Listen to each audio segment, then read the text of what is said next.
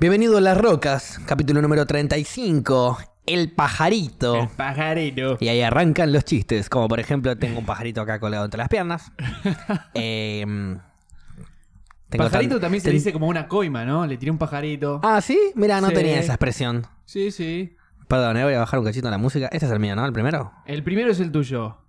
Ahí va. Estoy 10 puntos. Ahí va. Sí, te Bien. escuchaba más la música que a vos, por eso. Ah, ok. Em, ¿El pajarito es una coima también? Sí. ¿Alguna vez tuviste que dar un pajarito? Una vez, eh, como que me, me- me tiraron el, el famoso guiño guiño. Sí. Tipo, miren, les vamos a tener que poner una multa de bastante grave, qué sé yo, pero esto se puede solucionar, guiño, de, De alguna determinado- otra manera. guiño, Guiño, guiño. Mi amigo Don Billetín. Y yo estaba como, dale, boludo, sí, ya está, tirale, ¿qué? tirale un 100, 200, un roquita. Eh, a un amigo le decía eso. Sí. Y un amigo que es muy aplicado dijo, no, poneme la multa, poneme la multa, poneme la multa. Y al final como que le hizo un papel así y la multa nunca llegó oficialmente. Era mentira la multa. Era mentira la multa. no Así era ninguna bien multa. El tipo honesto y yo hubiese caído en la trampa de hacer... Vos hubieses pagado la evitada de rotura de huevos, que eso es justamente lo que busca la policía. Claramente. Buscar el que quiera, o el que se asuste, o el que quiera salir rápido del problema, que ya sabe cómo funciona la corrupción en Argentina y dice, bueno, seamos parte de ella. Seamos Tu padres. amigo dijo que no, pues sabía que iba a salirle más barato. Decirle No que sé no. si sabía, ¿eh? El chabón estaba re preocupado después. Eh, dijo, bueno, "Me- obvio. cuando me llegue esta multa, mi viejo me va a matar. Porque encima, viste que acá las multas son carísimas. De Sí, repente, sí, sí. por no tener las luces prendidas en la ruta, son un número que... No, no, sí, la- Preocupa. la- por lo general las multas son, son bastante altas. Va, no sé, Nueva Zelanda también, cualquier quilombito que hacías te rompían el culo. Ah, sí. Yo porque manejé más allá que Dólares. acá, entonces tengo más experiencia de, de eso y, y cualquier problema, estacionamos literalmente un metro más atrás, literal, ¿eh? Ajá. O sea, un metro más atrás y estábamos en la casa del vecino, se quejó el vecino, puso una multa que nos salió 400 pesos. En ese momento, ahora por ahí son, no sé, dos lucas. Claro, eh, está bien. O sea, Y- por, eh, por haber estacionado en un la- lugar... eh, Era la mínima, no, no solo en un lugar, en un lugar apenitas más atrás que nuestra casa. Claro. Era un píxel más atrás de nuestra casa. De hecho, casi que ni la prendimos para moverla, la adelantamos, ¿viste? La empujamos y la adelantamos. Claro, como, Estaba- "Te jode, Ah, tranca". disculpa, tú, ahora está bien. 40 dólares tuve que pagar esa joda. La concha de tu... Eh, nada, una cosa tremenda. Pero bueno. eh, ¿Alguna vez tuviste que... ¿Pagar eh, una coima? Sí. No, yo no. ¿Te, te Nunca- enfrentaste nunca- a alguna situación así? No, las veces que me encontré en situaciones de, de- de estar portándome mal. eh, a ver, la mayoría fueron canábicas. Y, eh, con el cannabis nunca me fui para atrás, nunca pagué coimas, nunca, no. La única vez que me agarraron, que me sacaron el porro, fue cuando no me di cuenta, era un ladrón con placa, para así decirlo.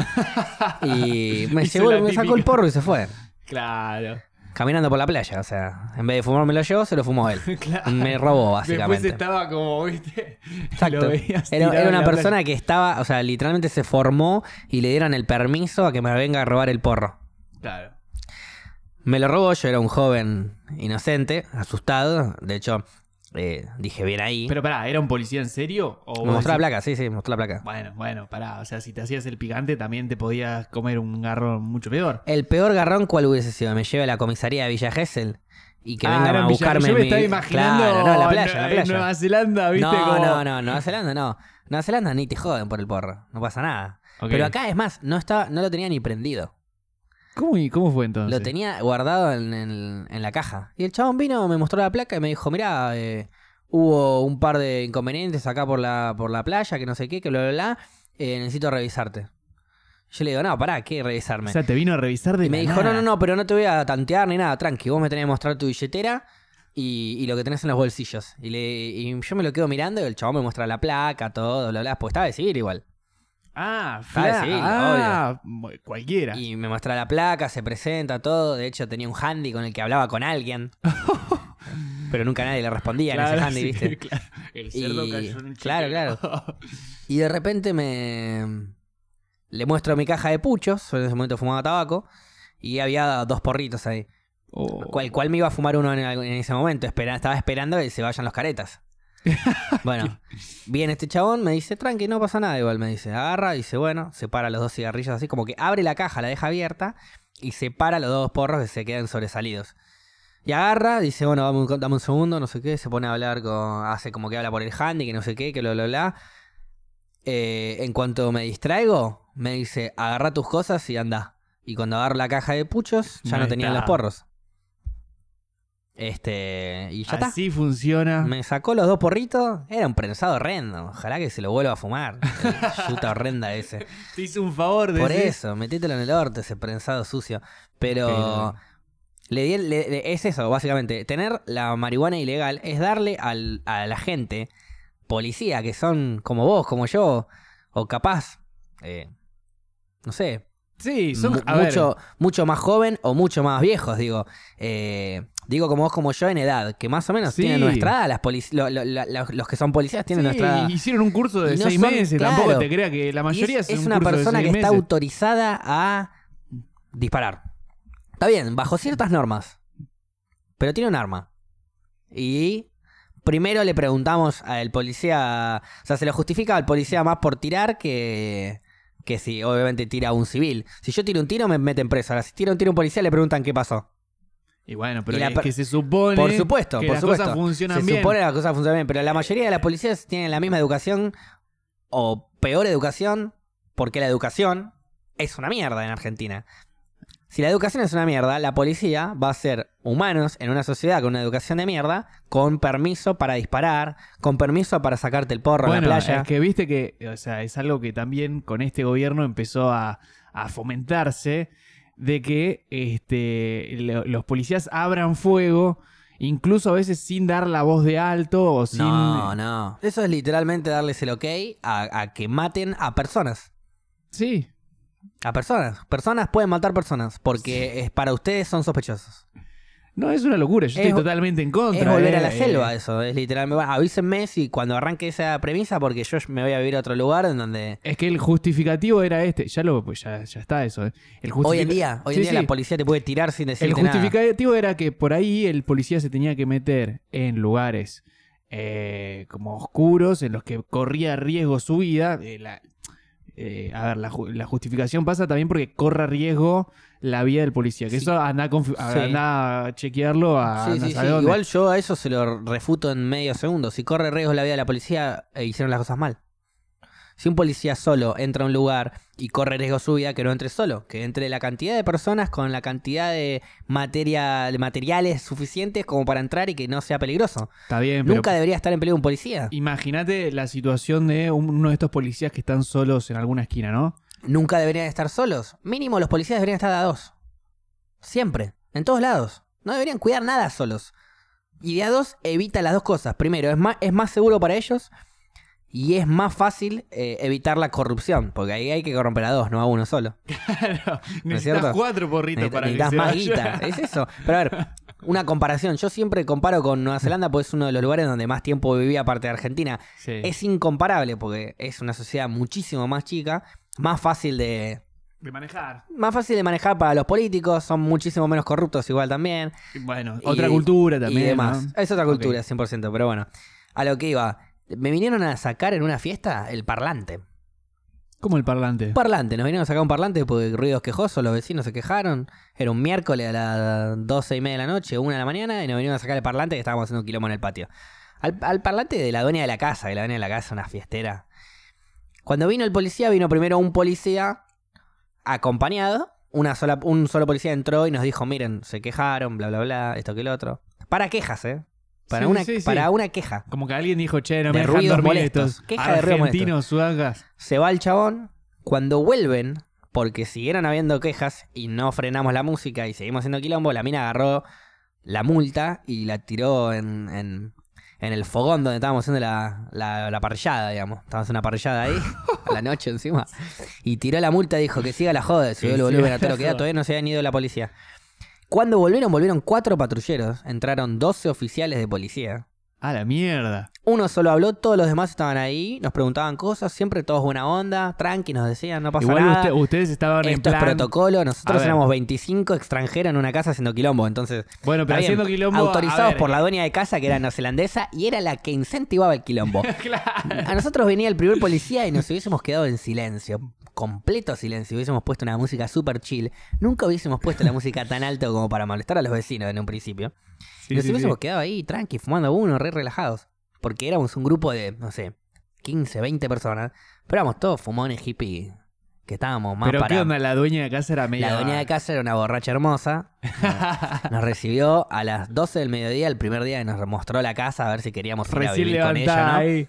Recién levantada y ya tenía el escabio en la boca. Una Claro. birra abierta por la mitad. Claro, claro. 12 del mediodía, 11 y media. Y nos mostró, nos muestra toda la casa, qué sé yo. Primer día, Sí, sí, sí. nos muestra dónde viviríamos nosotros, dónde viviría nuestro amigo turco. Nosotros todavía viajábamos con nuestro amigo el turco.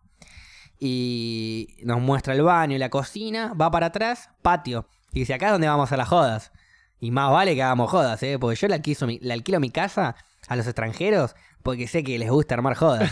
Ustedes son latinos, ustedes son argentinos, a ustedes les gusta la joda, dice. Así que acá, vale, vale que una vez por semana me traigan joda y que me traigan fiesta. No sé, no, no- A la chabona le gustaba más eso que... la número uno, la número uno, no, una genia. Qué bien. Este, y nada, no, no, le, le encantaba la joda. No le hacíamos tantas jodas, no hacíamos ni en pedo una joda por semana. Habremos Pero- hecho dos jodas en tres meses, pero Claro, bueno. Pero, o sea, igual lo que me está diciendo me da pie para preguntarte. En el momento en el que entró la policía y se quería llevar el parlante, que hicimos un parlante. Sí, enorme. eh, claro, me imagino que tampoco es que se están llevando, no sé, un papel higiénico. No, no, era un parlante bastante amplio que, por- porque, a ver, era un parlante que estaba jodiendo a todo el barrio, no a un vecino solo. Por eso. A todo el barrio estábamos Entonces, echándole las bolas. en ningún momento se dio esa charla de, bueno, guiño, guiño. De, de, A che, ver, pero no- esto, a ver, a ver, bájenlo no y lo dejamos chance. acá, ¿entendés? El primer policía, el primer policía vino ya escribiendo la multa. Ah, listo. Vino eh, empezando a escribir la multa y explicándole por qué estaba viniéndoles a dar la multa. Que se queden tranquilos, que igual no pasa nada, es una multa bastante económica. Nos pidió disculpas. Perdón por tener que darles Les pido esta- disculpas por tener que hacer esto, pero bueno, Es eh, re- realmente la música estaba alta, nos dice. Claro. Y, y- y le- nos gustaría que la bajen un poco. No la paguen, bájenla. Como para no molestar a los demás y sigan tranquilos con lo suyo. La mina se sintió recontraofendida. Le dijo, sí, sí, dale, dale, olvídate, olvídate. Se va, le cierra la puerta medio de un portazo, tira la multa a la- al, al fogón y empieza, que siga la joda, dice, y sube el volumen a todo lo que da. Vino la policía, se llevó el parlante. Teníamos un par de parlantitos más por ahí, pero eran más bien chiles esos parlantes, ¿no? Claro, tenían los parlantitos tipo el JBC. Claro, eso, eso que son más que nosotros usábamos para la, para la camioneta. Y yo, cuando entra la policía y yo empiezo a ver, nos van a sacar el parlante, agarré el parlantito chiquitito que tenía yo y lo tiré atrás de una maceta para que no lo vean.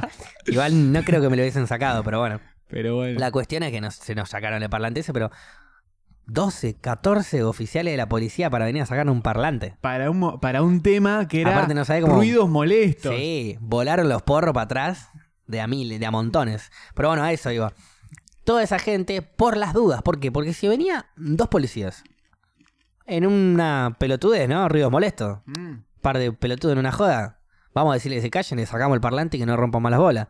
Sí, pero todos esos pelotudos se rescatan, se, re- se enojan. Y son y 30. son 35 pelotudos contra dos que le pueden sacar el arma y se puede pudrir todo. Claro. Entonces tienen que hacer las cosas por las dudas bien. Entonces que ya haya un oficial de la policía quieto en una esquina, vigilando, solo, está mal. Está mal. Me parece inseguro para él y para, para todos.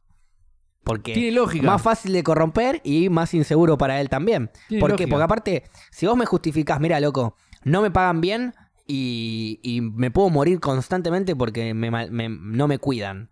Entonces me corrompo. Cobro un billete por acá para as- asegurar, no sé, un restaurante. Cobro otro billete extra por acá como para cuidar un auto. Sí, para, Lo que para sea. pagarle el jardín a mi hijo. Para poder eh, pagarle los remedios a mi hijo, el jardín, Sí. la escuela, la comida, lo que sea. Sí. Te entiendo. Ahora, por eso hay que resolver otras cosas primero, que es pagarles bien, cuidarlos. Yo creo que alguien bien ahí- cobrado y a partir de ahí yo creo que la corrupción empezaría a limpiarse sola. Porque la gente querría hacer las cosas bien. Si vos tenés un buen laburo, en el que te pagan bien, en el que te tratan bien, te cuidan, estás con gente que, que, que te cae bien, vos querés cuidar ese laburo, no lo querés perder. Y si alguien te viene a querer corromper, bueno, ya es un tema de personalidad de cada uno, no termina pasando Igual por ojo, el, eh, igual ojo, te quiero cortar acá porque es como hay muchos políticos que todos conocemos lo que gana un senador, un diputado, un presidente ni hablar, Y hay un montón de casos de corrupción.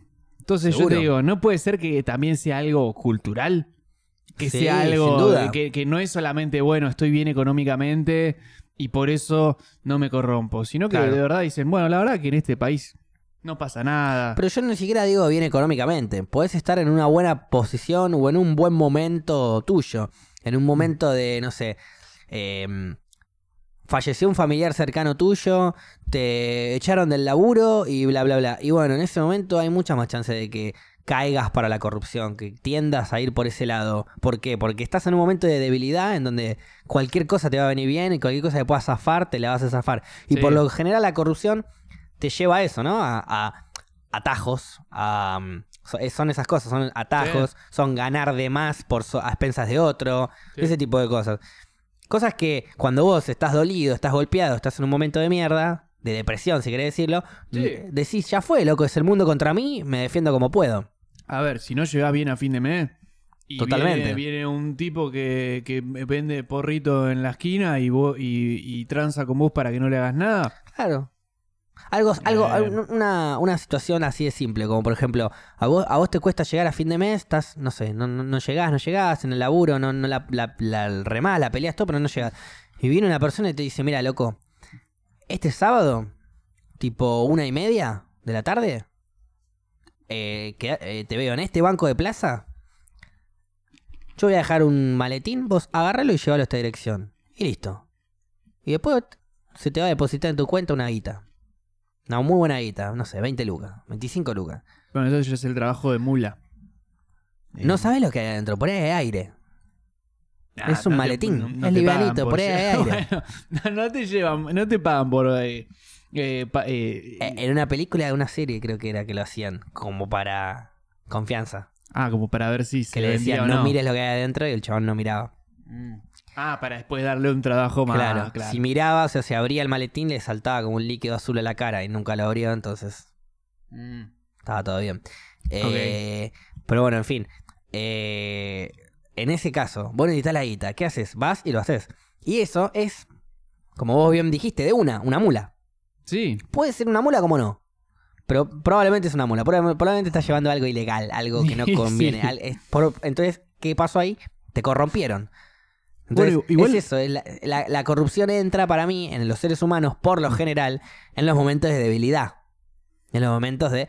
O, Entra, sí, y después sí. tenés los casos de los políticos, que son esos adictos al poder.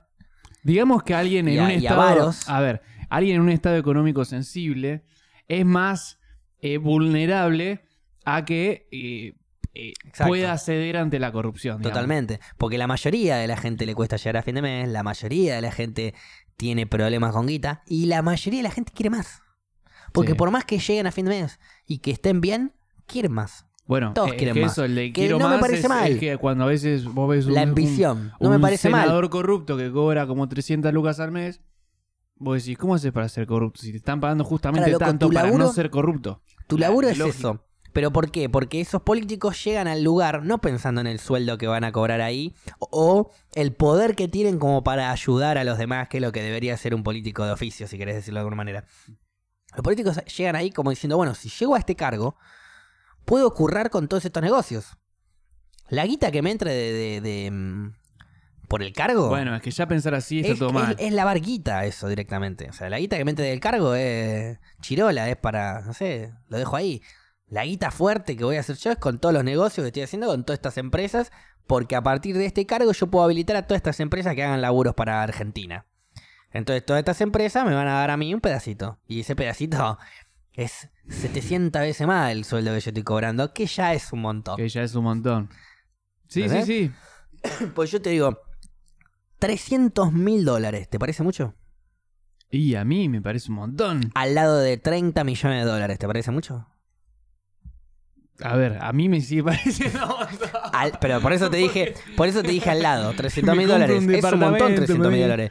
Pero si pones 300 mil dólares al lado de 30 mil dólares, 30, De, de 30 millones. 30 Sí, sí, millones de obviamente que dólares. una empresa.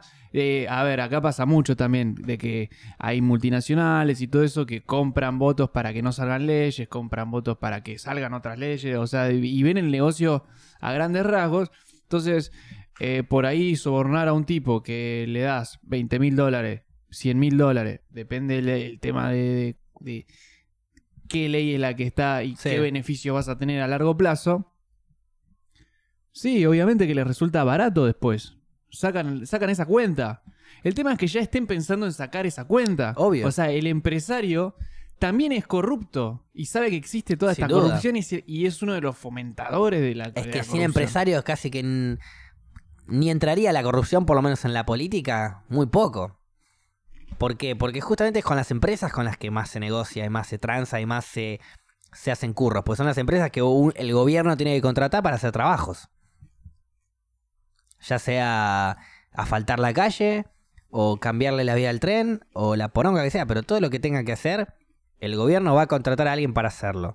Que puede ser nacional, que puede ser de afuera, que puede ser una empresa de ah, kirchnerista o puede ser una empresa macrista. No lo sé, es depende del ladrón de turno que esté presidenciando del país. Sí. Pero mm, ¿Qué a eso? voy. Entonces, si, Sí. la- si las empresas, eh, ya estoy yendo a un socialismo absurdo igual, ¿no? Pero si las empresas serían todas del gobierno, eh, ninguna sería corrupta. Todas trabajarían para lo mismo. No sé, porque a ver, si bien serían del gobierno, habría alguien del gobierno que las está controlando. Está bien, pero si alguien de gobierno no tiene posibilidad de sacar eh, provecho de eso. ¿Por porque qué no? todo va para el gobierno, todo termina volviendo para el gobierno. No, pero a ver, a gente que dibuja los números también es corrupta. Alguien que, no sé, te, te dice que puso un material y so- lo sobrevaloró, que por ahí vos decís algo re sencillo, ¿no? Sí. Te, te doy un ejemplo. Si vos construís una vereda, como hace mucho la reta, ponele, ¿no? Que tiene muchas veredas. Y de repente pasa un... Es un gran vedero. es un gran hacedor de veredas, ¿no? Constructor de veredas. Como que vos ves la ciudad de Buenos Aires y está toda siempre re- con vallas y Sí. cosas en las veredas porque la está construyendo todo el tiempo. Pasa que es la forma más fácil de mostrarle a la gente estoy Estoy haciendo Estoy cosas. haciendo algo, sí, sí, claro. es algo de marketing también. Pero imagínate, lo estoy diciendo como un supuesto, imagínate que eh, él te cobra una vereda, pasa un presupuesto por una vereda de, eh, no sé, 7 metros Bien, de ancho. O más, 15, ponele 15. bien. 15 metros de ancho. Y cuando la vas a medir, tiene 14. Entonces el chabón pasó un presupuesto de 15, pero en realidad tiene 14. Mm. Entonces vos, ese, ese metrito, Es extra de materiales, es extra de todo. y quedó, quedó acá. Que me lo guardo, claro. Me lo guardo porque en realidad parece, o sea, en, la- en las actas dice, pa- pasé más. Exacto. Y vos sacaste un metro acá, otro metro acá, otro metro en la otra vereda, otro metro acá, otro metro acá. Y cuando te das cuenta es un montón de guita. Eh, son como esos micro. Sí, y ojalá sea de 15 a 14. Por lo general es de 15 a 4. En la vereda es de 4 metros y la pasan por 44 metros. Los Con sobreprecios 6 son empresas por baldosa. Claro, hacen la baldosa 6 empresas. Todas empresas fantasma. Con un destino en una cuenta de las cuentas canarias de Juan Gómez. Es terrible. El eso, pero- vecino del pero amigo algo- del primo de. ¡Pum! Y ahí caen todos los empresarios todo. políticos. Hay que ver, viste, cuando se da vuelta la tortilla con el tema judicial. Se Pero- empieza a destapar todo. Pero en lo judicial también, porque incluso hasta las empresas tienen comprado no solo políticos y tienen comprado jueces también. Fíjate, Macri, a ver, yo siempre golpeo a Macri porque es el último que estuvo. En cuatro, no sé si ahora en octubre llega a ganar Fernández, el año que viene estaré golpeando a Fernández porque hay que golpear al que está de turno haciendo la cosa mal. ahora está Macri y lo primero que hizo Macri fue decretar a dedo un par de jueces. Sí. Y eso. ¿Qué querés que te diga? Eso. Horrendo. Eso está comprado. Eso es literalmente. eh, Claro, yo te puse hago ahí. lo que quiero. Yo te Llegué puse ahí acá, para que Soy el gente. presidente. Como puedo ser presidente, vos, vos y vos son jueces. ¿Eso no sería cobrar favores? El juez me hizo un favor por acá, me hizo un favor por acá. Cuando yo sea presidente, te hago juez de la Suprema Corte. Pum, listo. Sí. Eso No, es literalmente co- cobrar favores. O sea que el presidente lo primero que hizo fue pagarle los favores a los jueces que lo dejaron zafar de la andar a saber qué. Porque no, No, lo y- sabemos porque zafó. No, y aparte también, eh, pensá que cada vez que había algo que al gobierno le, lo podía joder o lo podía molestar políticamente, eh, aparecían causas. Sí. ¿Viste? Como que siempre, como que la justicia actuaba, eh, era una, ra- una- una- un brazo más del gobierno. Exacto. Y sí. eso en realidad en la constitución... eh, Se supone que se deberían supone ser que ramas debería ser diferentes. sí, independiente. independientes. Pero pasa lo mismo con todo, eso también es corrupción. ¿Entendés? Como si, si te dicen, no, esto cada, cada poder es independiente y te están todos transando todo el Y en tiempo. pedo es independiente. Si cuando entra el poder decretan quién va a estar en el poder, el, el del- no tiene sentido. Claro. Si un poder puede decretar que el otro, por obligación, va a estar, decreto obligatorio, vos, vos, vos y vos son jueces de la Suprema Corte, listo. Si eh, un poder puede decretar eso por sobre otro poder, entonces no son independientes. Corta.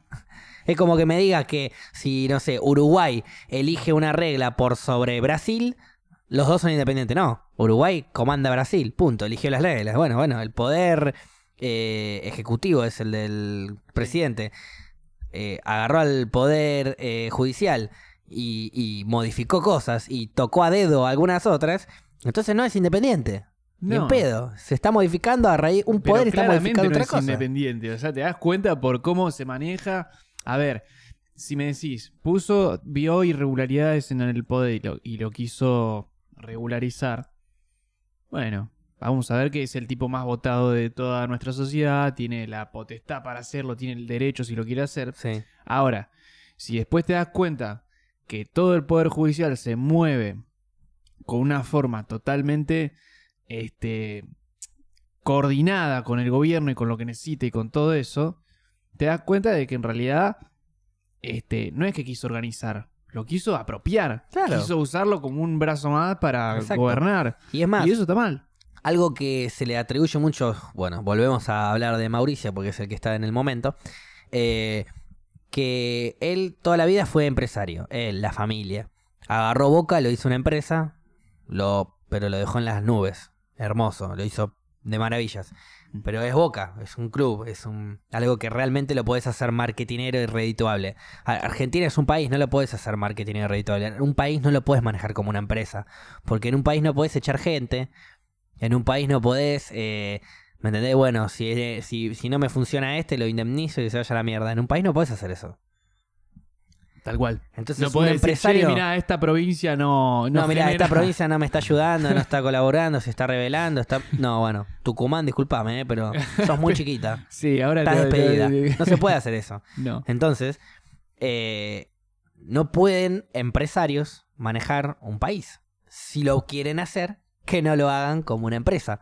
¿Por qué? Porque no pueden echar a nadie. Y una empresa lo que tiene de, de facilidad es que en cuanto tiene pérdidas, hace un ajuste. En cuanto tiene pérdidas, recorta. Sí, se puede, se puede declarar en bancarrota también. Se puede bancarrota. Y el empresario sigue conservando el capital. Totalmente. un puede, montón de cosas. puede zafar de un montón de maneras, pero ¿quién zafa siempre? El dueño. El dueño. Si una empresa, si vos trabajás en empresa random, multinacional, y se declara en bancarrota, el dueño es el que va a mantener el capital y el que va a tratar de zafar por donde puede y algunos Sí, más. lo- los El que está pobre, trabajando ahí perdió el laburo y punto. Y tiene que salir a buscar otro laburo. Y, y puede que no lo lleguen a indemnizar también. 100% porque está Ah. declarado en bancarrota.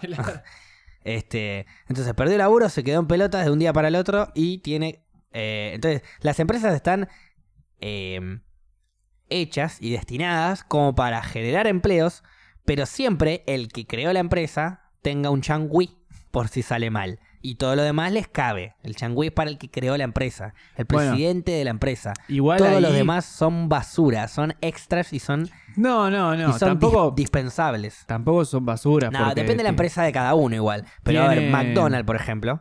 Sí, Cualquier empleado bueno, de McDonald's, cuando mañana, el día de mañana, se cierra McDonald's, cualquier empleado de McDonald's va a perder el laburo y listo, punto, chau. Justo, mira, No justo. saben ni los nombres de los empleados de A McDonald's. ver, pero eh, ahí justo estás tocando una empresa que tiene, por más de que le hicieron, a ver, apenas llegó, le hicieron que podía contratar a gente de 16 años, le, le- le hicieron como reglas específicas para ellos, este, tiene a todos en blanco.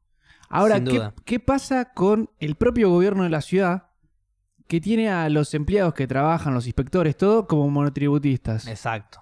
Y son gente que cumple un horario, que responden a un jefe, Sí. que, no, que claramente están en relación de dependencia, pero lo, lo, eh, lo- eh, la- el modo de trabajo es como monotributista. Sí.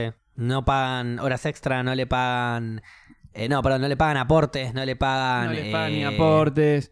eh, este, la- aguinaldos. eh, el tema de los aguinaldos, de las vacaciones, andá a buscarlo a. Exacto, sí. Este, también este, el tema de la obra social la tenés que pagar vos con el monotributo. Mm. O podés meterte con el sindicato y ahí curran por otro lado. Sí. Si no estás con el sindicato, perdés la obra social, algo así creo que había. No, no, no, estoy no, en realidad vos cuando sos monotributista pagas la parte del monotributo Ok, sí. y tenés una parte que va destinada a la obra social. Y esa obra social vos la podés elegir y podés, sí, capaz que la empresa en la que vos estás, cuando sos el gobierno de la ciudad, te da como, bueno, anotate en esta y te dan más facilidades para entrar y un plan mejor, lo que sea. Pero sigue siendo un monotributista y, y no alguien que está en relación de dependencia que el día de mañana si te echan, te tienen que pagar una indemnización. Sí. Si vos te- estás como monotributista, no te tienen que pagar una indemnización. Entonces, el que tendría que poner el ejemplo, el que tendría que contratar a la gente en blanco, el que tendría que hacer las cosas bien, El gobierno, el gobierno es el que menos lo hace. Claro. Y de repente. esto de todos los gobiernos igual, no solamente el de ahora, como para no golpear siempre al mismo color, ¿no? Pero No sé, yo lo- estoy seguro que, el- eh, que eh, en el- los que trabajan empleados de la ciudad, digamos, sí, son monotributistas. empleado de la ciudad, sí. Sí. Chicos, ingreso un minuto a interrumpirlos. Agradecemos a. Ya te digo. Ah, sí, Pachequín. ¿Hubo un un subscribe, me pareció la, la musiquita. Gracias, Pachequín.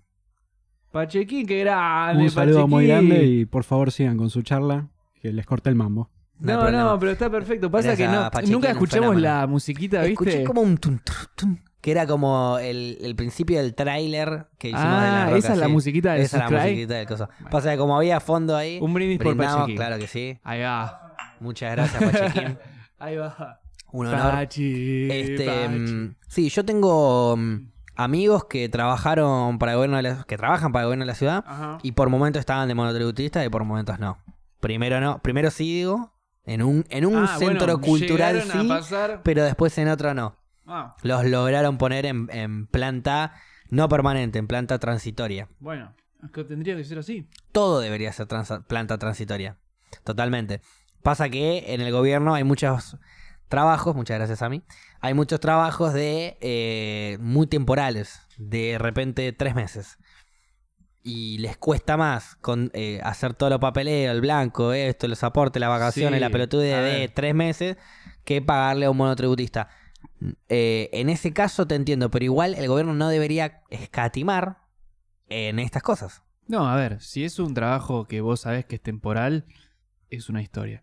Ahora, si es un tipo que trabaja Hace 10 años en Eh, un lugar. hace, claro, hace ocho, eh, haciendo, picando vereda, que vos sabés que por ahí esta vereda la construye hoy, la otra la que viene, y seguramente lo vas a llamar para todas las veredas que te vayan surgiendo.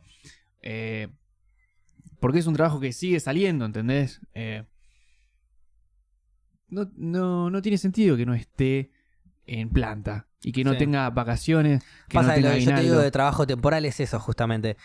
Hacer una vereda es un trabajo temporal, porque haces una vereda ahora, la terminaste y se acabó el trabajo. Y hasta que no necesitemos hacer otra, no te voy a llamar. Olvídate, hace 10 años que sos vos el mismo. Claro. Pero el día que no necesite más veredas, no voy a llamar más a nadie. Entonces el trabajo sigue siendo temporal. Un trabajo más fijo sería, por ejemplo, un trabajo de eh, en un centro cultural. No sé, la parte del personal en centro cultural. Ahí puedes estar laburando 5 años, tranquilamente. Hasta que te canse vos o hasta que, no sé, caigas borracho y te echen. Que creo que depende de la planta en la que estás, podés- te pueden echar como no. Estás en planta permanente, puedes hacer lo que quieras. El gobierno no te puede echar. ¿Cómo que no? No te puede echar. En planta No hay permanente, chance. el gobierno no te puede echar. Tenés laburo para siempre. Eso significa la planta permanente. Capaz te pueden re- re- em, transferir a otro lado.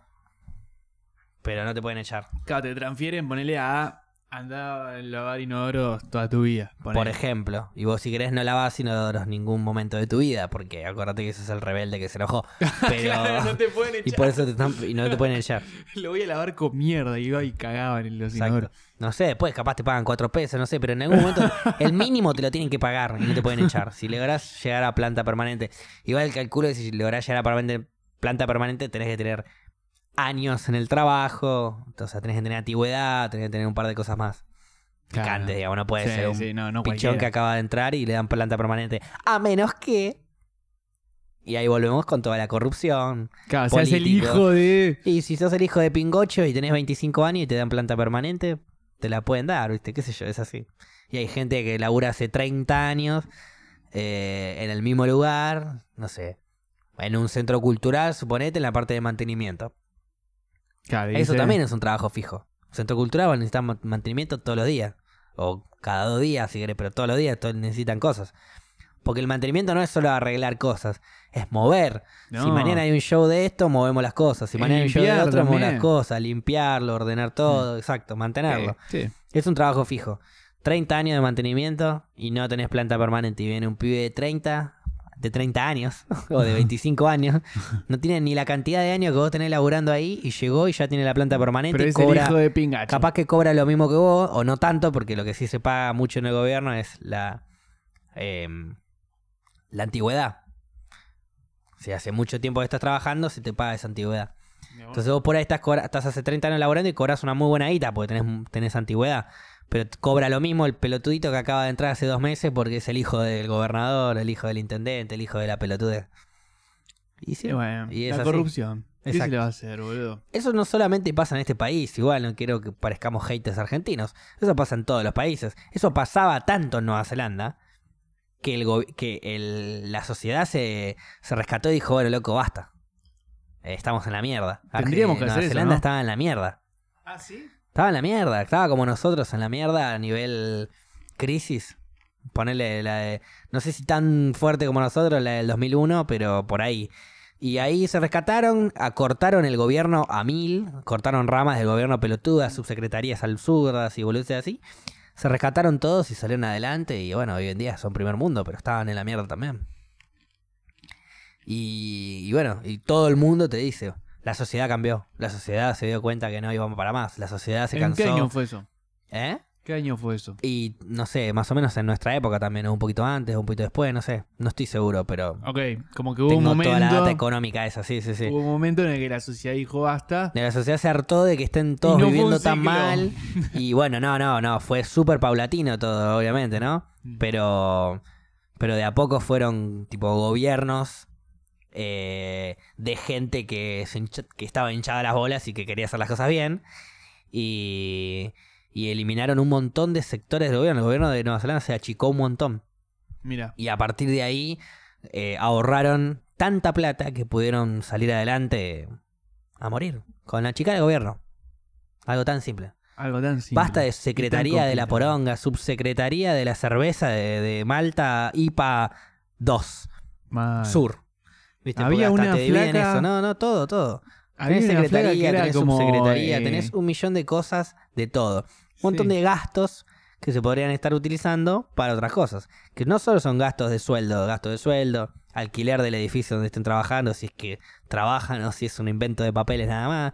Pero todo, todo, todo, todo suma guita que se podría estar destinando para que alguien tenga un laburo, una casa, agua potable, educación, que le paguen bien a los policías y no tengan que corromperse. O Que sea, puedan ser dos. un montón de cosas en donde se destina dinero absurdo, al pedo, innecesario y que no se hace. Algo que, por ejemplo, el gobierno de Macri campañó durante tanto tiempo, antes de que sea presidente Macri, la campaña contra Cristina era algo real, que Cristina había hecho un montón de secretarías y sus secretarías que las había sacado del culo. Le había dado laburo a todo lo que ella quería, Bueno, también estaban el tema de los planes y qué sé yo. Entre otras cosas. Que al final terminaron siendo más ahora que antes. Bueno, a eso iba. Eh, vino Macri con el discurso, vamos a eliminar todas estas pelotudeces que hizo Cristina, y cuando llegó, no solo no las eliminó, sino que agregó 11 más.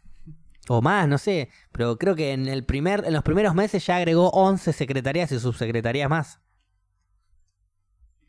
Entonces vos decís, ok, lo voy a votar a Macri porque va a sacar las... Yo, imagínate, yo vengo de Nueva Zelanda, yo absurdo, vengo de Nueva Zelanda y digo, bueno... ¿Vos votaste a Macri? No, no, de ninguna manera. ¿No? No, boludo. Ah, porque te lo estabas diciendo como, sí, yo No, confié te- en ti. No, no, no, te estoy dando, te estoy dando la idea de un ser humano por ahí que vuelve de va a Nueva Zelanda, ve eso, Sí, sí, vuelve, o lee, ni siquiera lee en internet esa historia. Eh, lo, lo- lo estaba pensando igual por mis jefes de mi ex laburo, que Eran todos macristas y me hablaban de eso justamente, fanáticos de la historia de Nueva Zelanda, por eso. Sí, sí, es que a ver, a- a- eh, si vos eh, escuchabas el discurso de Macri, te terminaba enamorando, porque decía, no vas a pagar impuestos a la ganancia, no vas a... Y, vamos después a hizo sacar todo lo esto". contrario y mintió en todo lo que dijo. Bueno, Sí, o sea, a por ahí había gente que se esperaba de que, que está emitiendo. a eso Yo no- nunca le creí, la verdad. Si yo pienso Pero- que para salir adelante, el pa- eh, para sacar adelante el país, hay que eliminar las secretarías, las subsecretarías, hay que eliminar los sectores del gobierno absurdos y el pedo. Y viene Macri, y me, o ni siquiera Macri, viene, en este caso fue Macri, pero viene alguien, algún candidato y me dice, yo voy a sacar el país adelante. ¿Cómo? A- con esto. Yo digo, loco, yo pienso como él. Yo pienso que esta es la forma, porque acá lo veo y pasó y funcionó. Entonces lo voto. Pero cuando lo voto y llega, no hace nada de lo que dijo. Entonces, eso es lo que pasa con todos los políticos. Por eso, ahora respondiendo de vuelta a tu pregunta, no solo no voté a Macri, sino que no voto yo directamente. Ah, mal que no habías votado. No voto a nadie yo. Está bien. Anulo mi voto o no me presento. Pero no voto. Está bien, es una, no. una No soy muy parte del caño de- lo tuyo, tipo, Sí. voten en blanco. No, no, en blanco no. No, no voto en blanco. Votar en blanco es votar a Macri en las últimas elecciones. Que votás al que gana en realidad, claro. Por eso. O sea, se, va- se termina el yendo. que está votó en blanco, no se confunda, votó a Macri. Aviso, en las últimas elecciones. La- sí, la- en- Yo no voté en blanco, yo voté nulo. Fui, presenté una boleta que no se puede votar, digamos, que no, que no existe, que no sirve. Par- ¿Hiciste tu propia boleta? No, no, no, agarré, la, agarré las boletas de, de Macri y de Scioli, creo que estaba en ese momento candidato, Sí. Y agarré, las partí, agarré pedazos de su cara y partidas así, y metí los pedazos de la cara partida en la boleta, como diciendo, son dos mierdas. Y presenté eso, es un voto nulo eso. Un Ese voto nulo. no va para nadie. Claro. Cuando voy, hago eso. Cuando no voy, no me presento directamente. Claro, no ir es no presentarse. Sinónimos. Pero sí, eh, no me presento y ahí no voto a nadie. Y se vayan todos a la concha de su hermano. Está bien, boludo, qué sé yo. Hay que tener esperanza Pero no, a lo que iba también es que justamente la clave es esa. No te digo eliminar las secretarías y las subsecretarías. La clave es que la sociedad diga basta y que quiera cambiar. El día que la sociedad diga basta y deje de votar chorros, que deje de votar, no sé, asesinos, que deje de votar eh, empresarios que no les importa el otro, que dejen de votar corruptos. La gente que empiece a hacer algo, que salga a la calle no a protestar boludeces, que salgan a protestar. Bueno, igual ninguna protesta es boluda, pero de repente hay algunas protestas más importantes que otras. Eh, a nivel global, El tema es que cada uno se piensa que su protesta es la más importante Exacto. del mundo. Hay algunas protestas que son individuales importantes. Como por ejemplo, te están queriendo echar una empresa de tu laburo y no te quieren dar explicaciones y no te quieren indemnizar. Una protesta de esas, ok, tomen su lugar, háganla. Pero protestas que le afecten a todo el país son poco más importantes. Eh, y yo creo que si nos levantamos todo y, y accionamos, no, es- no es que hay que ¿Te salir a... postularías a presidente alguna vez? No, de ninguna manera. ¿No? No. ¿Pero porque no te ves preparado o porque No, no, te no, gustaría tener esa responsabilidad de, tomar todas las estoy decisiones? capacitado, pero igual nadie está capacitado. Para mí, para mi criterio, nadie está capacitado. Bueno, es un trabajo muy difícil, Es sobre que no todo es en un este trabajo país. para mí de una persona sola. Para una persona sola. No, no, tenés que armar un equipo. La clave Tenés que armar un equipo, pero a ver, si bien el gobierno es un equipo, el gobierno sería el equipo y el, el- el capitán del equipo sería el presidente. Claro, tal cual. Acá no es así. El capitán del equipo no es el presidente. El presidente es el que tiene la culpa de las cosas. Y el presidente es el que decide las cosas. Este. Y si a vos no te gusta, te cierro tu secretaría. Ese sería el plan de gobierno. Entonces, te gusta lo que hago, y si te gusta, te abrimos una subsecretaría para vos y para todos tus primos. Y te- le hacemos laburito para todos. Pero digo, entonces, eh, para mí el, el gobierno, o sea, el presidente, deberían ser personas, un grupo de personas, no una sola persona. No sé, voy a poner un número random como los mandamientos para que se entienda, 10. 10 personas, cada una enfocada en diferentes aspectos importantes de cada cosa. Te- como te por voy a ejemplo, contar algo. economía, educación. Sí, bueno, Eh. eso supuestamente ya pasa acá. Supuestamente, porque tenés el ministro de tanto, el ministro de Sí, tanto. pero yo no hablo ni siquiera de los ministros. Pero ese eh, acá no funciona, la verdad, porque termina siendo eh, siempre. es que aparte hay ministros de pelotudeces también. Ministros de cosas específicas que. Esto es un pensamiento mío igual, ¿eh? No. Obviamente, ¿no? Pero digo. Ver, pues ya, de decir ministro de pelotudez ya es muy fuerte. Por eso digo, ya estoy. Pero digo. eh, hay ministros de cosas, para a mi, a mi criterio, absurdas. Un ministro de algo podría abarcar un montón de cosas. Es para darte un ejemplo. Eh, están haciendo el ministro del maní pelado, el ministro del maní japonés y el ministro del maní salado. en vez de hacer el ministro del maní. A eso me refiero. El ministro de la APA y el ministro de la IPA y el ministro de la doble IPA y el ministro de la NEIPA y- en vez de hacer el ministro de la fucking cerveza y listo. Eh, hay algunas cosas que no necesitan ni ministros. Las metemos en otras y listo. Pasa que hay una burocracia tan... eh, cada, cada cosa que de, que de verdad querés transformar tiene toda una burocracia atrás que la verdad es infumable.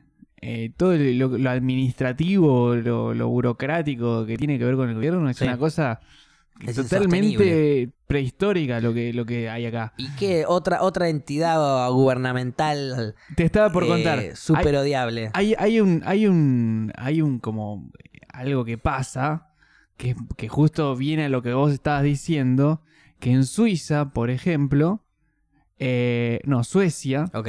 viste que me confundo Poco con más Suiza, vikinga, sí. sí, este, tienen en realidad, es como si tuvieran siete presidentes. Bueno, me interesa. O sea, no sabía eso. hay siete regiones en las que se vota y todo, y, y- y tienen sus como delegados. Bien. Y cada dos años, uno de esos siete asciende como a ser un representante, como si fuera el presidente. Claro. Pero en realidad, eh, cada, ca- cada, digamos, delegado o, o ese tipo de presidente que hay es responsable de su zona. Claro. Entonces, en realidad son siete que toman las decisiones en conjunto. Es como el gobernador de cada estado en Estados Unidos y el presidente. El presidente y de pe- todos, pero el gobernador es el picante de cada zona. Claro, y, y el tema es que ese que asciende después vuelve a su. Después de que termine el mandato, vuelve a su región. Y como que nunca se desliga del todo. Y. y- Perdón, y cuando él va a la presidencia, alguien entra en su lugar. no, no, en realidad no, porque. Él es presidente, pero a la vez sigue cubriendo su zona. Porque en realidad están, co- eh, es como horizontal. Por más de que el chabón burocráticamente sea el presidente y cuando hay una cumbre Cuando hay un acto o algo se presenta a él, se presenta a él, las decisiones las toman entre todos. las o- decisiones del claro. país las toman entre todos todo el tiempo. ¿Entendés? Como que todo se Bueno, consulta entre así todos. debería ser para mí gobernado un país. No tan así igual, porque que haya uno por zona no me gusta. Me gusta que todos estén Pero- involucrados en todo. Pero imagínate que hay, ponele, ponele, ponele Argentina, ¿no? Ok, Tenés uno en todo lo que es este Buenos Aires y Gran Buenos Aires. Otro en la zona cuyana. Otro en la Patagonia. Otro en eh, allá arriba en, en, en, eh, sí, ¿cómo se más llama? al norte y, y noreste. todo lo que es el Paraná, todo por allá Claro. arriba. Este, otro en Córdoba, porque Córdoba es muy grande. Sí. Y después otro en, en Santa Fe con La Pampa ahí, qué sé yo. Este, que es como una zona. Sí, pasa que estamos dividiendo también un montón. Por ejemplo, hay 23 provincias y si en vez de hacer 23 hacemos una gran provincia, por ejemplo, ¿no? o cuatro dividida por norte, sur, este, oeste. Claro, como que, a ver, es más fácil que eh, tres pro- cuatro provincias se pongan de acuerdo entre sí Claro. a que 23 provincias se pongan de acuerdo entre sí. Totalmente. Entonces vos das un paso antes, ¿entendés? Vos de repente lográs que cuatro provincias se pongan de acuerdo entre sí y ese representante se va a tener que poner en, en- en- en acuerdo y, y va a tener que negociar con otras cinco personas, no con 23. Exacto. Y después hay uno que termina diciendo que se hace y que no. Pero como que puede ser, o sea, lo veo como algo copado el sistema que tienen los chavales y les refunciona porque imagínate que... Sí, sí, sí. eh, Otra, otra idea que se me había ocurrido a mí que creo que es algo que había hecho Alfonsín en su momento. No me acuerdo para qué ley que le había hecho que llamó al pueblo a votar. O sea, la gente se presentaba a votar como si fuese para presidente, para lo que sea, una votación. Ah, común. bueno, imagínate el para tema del votar ley. aborto, ponele. Bueno, ¿Qué hubiese Te- pasado, yo pienso eso. Yo pienso que en algunas leyes tan controversiales que movilizan el, pla- el país, a Mm. favor y en contra, ¿eh? Movilizan el país, Los que puede movilizar que- a votar. que las decida la gente. Sí. Porque vos veías millones de personas marchando por todo el país con el panuelo verde otras tantas con el panuelo celeste, pero convengamos que había muchísimas más con el panuelo verde. Y el panuelo verde, que se supone que es el pueblo hablando, perdió. En, los, en sus representantes del pueblo. Entonces, los representantes del pueblo no representaron un carajo al pueblo. Entonces, que elija el pueblo las leyes, no solo en el aborto, en un montón de otras cosas. Igual yo creo que eso hubiese estado. O sea, me hubiese. Yo. no- a ver. A mí me hubiese gustado que salga, ¿no? Yo estaba con el pañuelo verde, claramente. Ok, ok, sí, sí. Pero ¿qué me pasa? Como que siento que es. eh, la división está dada más por como una generación nueva y una generación vieja. Por ahí hay mucha gente que en realidad piensa como un pañuelo celeste, pero se queda en la casa viendo la tele. Entonces, si hubiese ido a las urnas, si hubiese sabido realmente eh, qué era lo que más quería el país. Está bien, igual yo pienso lo siguiente. Mm. Si una persona. Bueno, seguí, seguí con tu idea, pues. No, no, es que era eso, era como, por eso para mí es importante que se, que se termine de decidir realmente, porque eh, se terminó de- debatiendo durante horas que vos veías los debates de tanto Sí. de diputados como de, de senadores, y había discursos que te daban eh, Sí, vergüenza. absurdos. eh, Discursos Eh. sin educación directamente. Sí, pero que lo podría decir mi tía Pochi, Sí. ¿entendés? Como... eh, Por eso, discursos sin preparación, sin educación, Sí, sin sí. formación. Y hubo, hubo un momento que fue mucho más interesante. Algunos estuvieron bien Eh, igual. que sí, sí, obviamente que hubo gente que fue preparada y después Sí. también hubo un momento muy interesante que era, tiene un nombre técnico que ahora no me sale, pero que iban especialistas, como podía ser un, un médico especialista, una, eh, había distintos representantes de ambos bandos Mm. que iban y exponían este, para influenciar a esos diputados, a esos senadores. Entonces estaba bueno que pase ese momento y después que en vez de los que voten eh, los senadores o los diputados, esta que es una ley que todos quieren realmente ir y, y votar y jugársela, que se vayan un domingo a la, cual- a la- a- Exacto. a donde, a- que que no sea obligatorio de última. Exacto, porque de Este. última, como vos dijiste, Mm. si vos tenés el panuelo celeste, pensás que el panuelo es celeste, pero no vas a las marchas, entonces te chupa un huevo si la ley se aprueba o no. Sí, Entonces- que ya entonces, para... Si se vota el domingo, capaz, si no fuiste a una marcha, capaz también te chupa un huevo ir a votar el domingo. Claro. Si te chupa un huevo ir a votar el domingo, quédate en tu casa, no votes, no es obligatorio, haz lo que vos quieras. Ahora, si te interesa como para salir, para marchar, para pedir, exigir por tus derechos, anda a votar. Votá y cuando se apruebe la ley, Sí, sí, sí. Y, que, y, si, y a ver, que sea algo de... Bueno, loco, la mayoría decidió. claro. No Es que decidieron para- esto bueno, que están Para votando mí acá que... deberían hacer, ser así todas las leyes. Absolutamente todas las leyes. No, todas es un bajón. Ok, ok. Porque hay un montón de leyes que por ahí, viste, que son... ¿Sí? eh, no sé, vamos a aprobar la ley número 25, 22, 23 de, de la pelotudez, de Constitución. boludez para que lo cambiar que dos dice boludeces. es que sí. vamos a sacar el árbol y de que ahí la no vaya a votar nadie. Pero tiene que haber lugares de información de lo que se va a votar. Claramente, o sea, tiene- lugares en donde se vote y lugares en donde se voten de horarios. De 1 a 2 se va a votar de esto, de 2 a 3 se va a votar de esto, de 3 a 4 o, o un día. O sea, hoy en día las no leyes está- hay no- que ver, las hoy en día no es, no es una locura. aprueban- o sea, o- a- hoy en día se aprueban leyes en el Senado y en diputados que no tenemos ni puta idea que se están aprobando. Las leyes están cambiando, se están aprobando, se están empezando a poner en, Sí, en sí, marcha ciertas leyes que nosotros no tenemos ni idea porque no sabemos, no tenemos la información. Si la queremos sacar del diario o de las noticias, no está. No está, pero porque también hay muchas que son Solamente tenemos que ir a buscarla. irrelevantes. Hay muchas que hay muchas discusiones que para eso le- les pagamos a esto, que es como, bueno, le das tu voto de confianza, decís, bueno, voté tal diputado, tal Sí, senador. pero después hacen otra cosa, porque todo el pueblo pide algo y votan otra cosa. El tema es ese, cuando ya es una, una o sea, una ley que genera tanta expectativa, ya se tienen que correr estos personajes. Exacto. Y hoy en día no es ta- a ver, no es una locura pensar en un sistema en el que puedas votar directamente con un celular. ¿Entendés? O sea, Sí. que, que- que no haya que imprimir no sé cuántos millones de pesos en boleta, El tema también en, en siempre es, escribano, em, en lo que sea. Porque también, a ver, la ley de si, si sale el aborto o no sale el aborto, este, no sé si tenía una motivación tan corrompible más allá de este, lo cultural que va a pasar ahí. ¿A, a qué voy con esto? Sí. Que si alguien quiere hackear o cosas así, eh, como que puede, puede Puede pasar. hacerlo tranquilamente, Puede- claro. A ver, puede pasar que haya Claro. alguien que quiera hackear, Sí. pero digo, no es lo mismo que- como una elección nacional, ¿entendés? Totalmente, obvio. Como que Eh, son distintos pero grados. igual- igual, como que se podría hacer algo para está- votar electrónicamente y que, que Claro. no sea un tema Pero digo, tan- si la posibilidad está, eh, ¿me entendés? La iglesia va a hacer lo que sea. Y si tiene que hackear una votación, la va a hackear la votación, no va No, a tener duda. ¿sabes en qué estaba pensando cuando lo dije y por eso como que me quedé ahí regulando?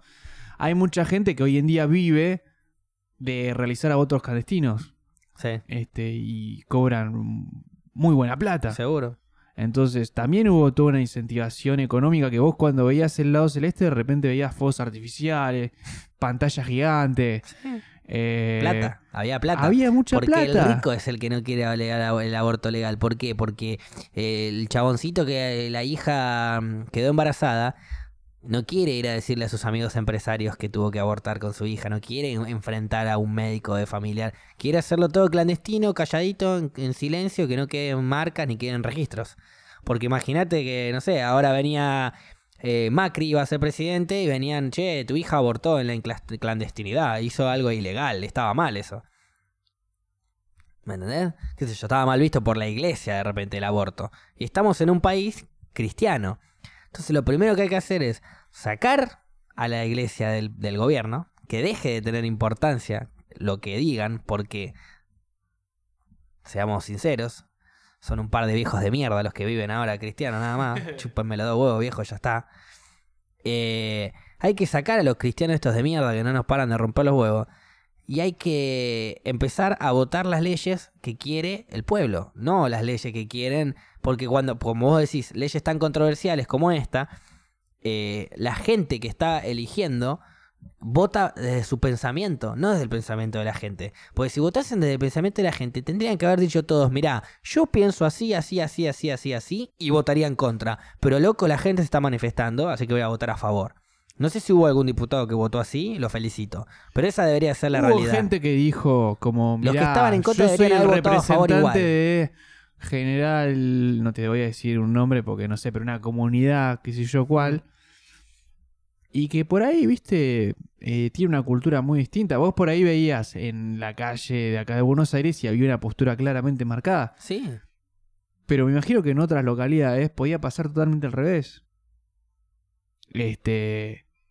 eh, gente más del campo. Sí, bueno, pero está bien, pero sigue siendo gente más eh, eh, cristiana, gente de esa, eh, esa índole, y Sí. gente que por más cultura que tenga, si te das cuenta que todo el mundo te está pidiendo algo, se lo tenés que conceder, porque vos estás ahí trabajando para concederle a la gente lo que te una vida mejor.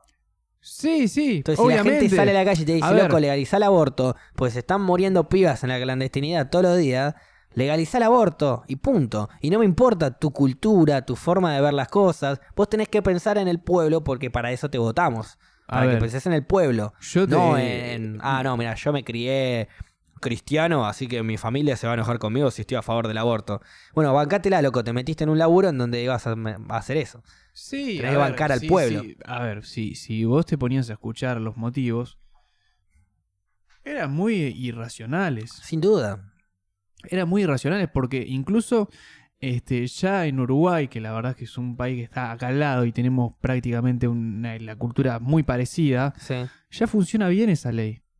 Este, con eh, incluso ayuda porque, a ver, muchas veces pasa de que es como un impulso querer ir a abortar y, y porque, uy, porque se va a enterar mi familia, So- por lo que sí, sé, y a veces es como que no le dicen ni a la familia y todo ese tipo de cosas.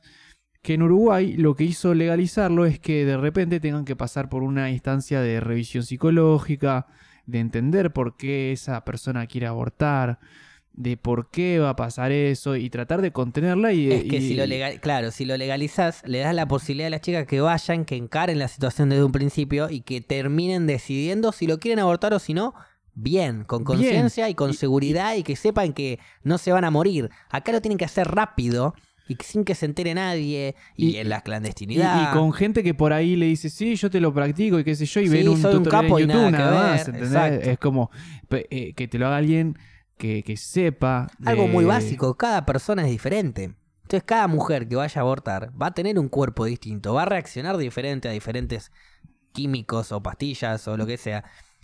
Y tiene que tener diferente atención médica. Entonces si lo haces ilegal, ¿cómo mierda le das lo- lo correcto a la, a la chica en el momento indicado? La podés hacer mierda. Sí. Porque es peligrosísimo, aparte de eso, si lo haces clandestinamente. Sí, sí, sí, sí. Este, por, yendo para el lado de la marihuana, por ejemplo, también. Eh, la marihuana es medicinal. Pero de repente, una persona que, no sé, tiende a tener, em, no sé, ataques de pánico, no se le recomienda fumar cierto tipo de marihuana. Porque, o, o un químico específico de la marihuana es el TH THCA Ajá. Eh, que se consigue mediante una. Bueno, no importa, no voy a ponerme muy técnico, pero en fin, el THC es, el, es uno. El THCA es otro de los componentes Otro que- de los químicos. psicoactivo de, de la marihuana. Ok. Ese es el psicoactivo que te puede llegar a producir un, no sé, una activación ahí en, en, por ejemplo, ataques de pánico o algo así. Entonces, si nosotros tenemos la marihuana legal, si podemos dividir el THC del THCA, del CBD, de lo que sea, podemos darle a las personas la dosis eh, justa para el problema justo que tiene y, y que no haya problemas. De repente se está fumando un porro una persona con ataques de pánico y, y fuma, no sé, THCA y, le produce un ataque de pánico. Y ahí que decís, la marihuana es una mierda, produce ataques de pánico. No, señorita, pará. No, señor, disculpe. Ustedes, ustedes están equivocados. La sí. marihuana no le produjo nada. Él ya tenía algo que sí puede llegar a ser potenciado eh, por. potenciado con esto, pero que si legalizamos todo, le podemos haber hecho el estudio tranquilamente a este chico para que no llegue a eso. Pero lo ven al revés, lo ven si lo legalizamos, el chico va a llegar a eso. No, el chico puede consumir THC y puede consumir CBD. No puede consumir THCA. Es que también pasa, a ver, pasa lo mismo con el debate de la legalización de la marihuana. Yo de verdad no puedo creer que, que, que en esta sociedad Se siga teniendo que debatir. se, se siga teniendo que debatir si es legal o ilegal. De verdad, porque no, no tiene lógica y cuando te pones a pensar decís, bueno, está todo esto que ya venimos hablando, ¿no? De nuestra sociedad, de la corrupción, de todo lo que hay Sí. malo de nuestra sociedad. porque también hay un montón de cosas re lindas en nuestra sociedad, en nuestra cultura, que no la quiero dejar de lado, pero no, como que ahora estamos, no, ahora estamos, estamos, como re negativos no, por ahí. estamos en críticos. estamos, Estamos muy en críticos. Pero no solo estamos hablando de la sociedad argentina, nosotros estamos hablando de la sociedad argentina o del gobierno argentino como ejemplos Sí, desde sí. lo que sabemos nosotros, pero también comparamos con otros países y Sí, como dijimos, acá en Argentina donde hay corrupción, también la hay en otro país. Donde hay un gobierno rancio también hay en otro país. Todos los Sí. países se quejan de sus gobiernos. Sí, Todas sí, las sociedades se quejan de su sociedad. O sea, estamos hablando de la Argentina porque es la que tenemos nosotros y la que vivimos nosotros. Claro. si estuviésemos hablando en, no sé, en Cumbuctú, estaríamos hablando de la de Cumbuctú. ¿Qué sé yo? Está bien, pero bueno, algo que pasa acá es que todavía es ilegal, por más de que yo creo que si haces una encuesta y decís, ha- haces una votación popular, Claro, ¿no? sí, no. Y decís, loco, a ver, vayan a votar el domingo. Gana el sí y, y- y le sigue el me chupa un huevo. Pero, pero nunca el no. Y claro, y después hay un montón de, de ausentes, pero porque se colgaron y Sí, porque estaban re locos. fumones que se quedaron fumando pensando que la ley ya estaba aprobada. ¿viste? Este, pero la verdad, creo que hoy en día ya es. eh, nadie se toma a la marihuana como una droga perjudicial para. A ver, obviamente que tenés casos en los que el exceso de todo hace mal. Si vos comés eh, 500 kilos de chocolate, por más que sea legal y sea rico y sea hermoso, te vas a hacer mal. Te va a agarrar una diabetes 15 de la concha de tu hermana, obvio. Bueno, todo en exceso está mal, pero ahora, como para que esté prohibido, que de repente tengas que pagar un precio excesivo, que, que no sepas qué te están vendiendo, que encima le, eh, le- le- es como que eh, el tema del narcotráfico y todo se, se vuelve hasta peligroso. Una persona que quiere para lo medicinal la marihuana, una Bueno. abuela que le quiere dar al nieto un Ni aceite, hablar del tema de los aceites medicinales, eso ya es una ridiculez que siga prohibido. tienen que no solo pagar fortuna, sino que rebuscárselas por todos lados, estar en la clandestinidad, estar en lo ilegal, porque es ilegal tener marihuana, entonces cualquier cosa de cáñamo o de cannabis o de CBD, que es producto de la marihuana, eh, va a estar ilegal, a menos que tengan un permiso o esto, o otro, un permiso, que el gobierno te dé permiso para plantar una planta en tu patio, es una cosa Sí, sí, tremenda. sí. Y el Eh, tema es ese, de que ese narcotráfico es un negocio gigante. Y hay mucha gente que tener un negocio gigante le gusta Totalmente. y no quiere que se le caiga nunca, Sin duda. ¿No? Porque si no, no se discutirían estas cosas. Si no, ya estaría totalmente... Cosas simples igual, porque a ver, hay algo muy clave que es lo siguiente. Todos dicen, eh, ven a alguien fumando por la calle y digo, eh, drogadicto. Eh, Se está drogando, está fumando un porro, se está drogando. Hay gente que le tiene miedo al avión y se toma un ribotril antes de subirse al avión, ¿no es cierto? Hay gente que tiene ansiedad o que está muy nerviosa, un momento de su vida fuerte, alterado, y se toma un clonazepam. ¿Qué pasa si te tomas un blister entero de clonazepam? No, igual tomándote uno es medio dañino para la salud. Bueno, Si imagínate sobre todo si lo mezclas con alcohol o cosas así, que Bueno. también es legal. Agarrás todos los pastillitas de un blister, no sé, 10 pastillas de clonazepam y te las tomas todas con agua, ¿eh? Pero te las tomas todas de una.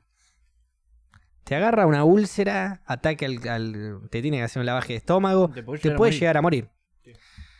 ¿Sabes lo que pasa si vos consumís, dije 10 pastillas, ¿no? 10 pastillas que serán un par de miligramos.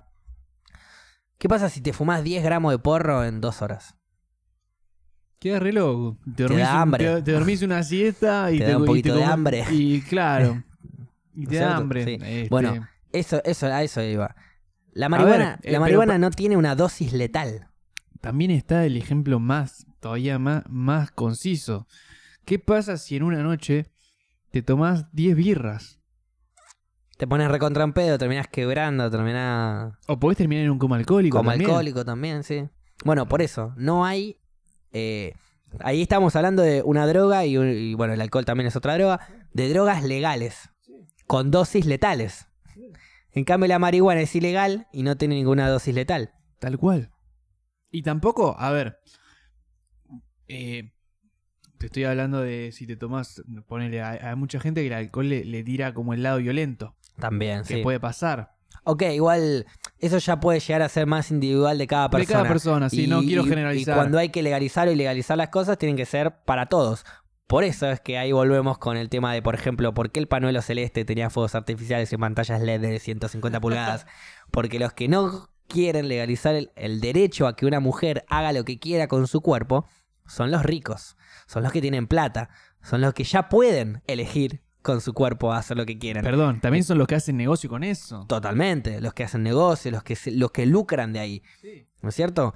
Si yo ya puedo pagar 5 lucas verdes, un aborto para que mi hija esté tranquila y aborte cuando quiera, ¿para qué lo voy a hacer legal?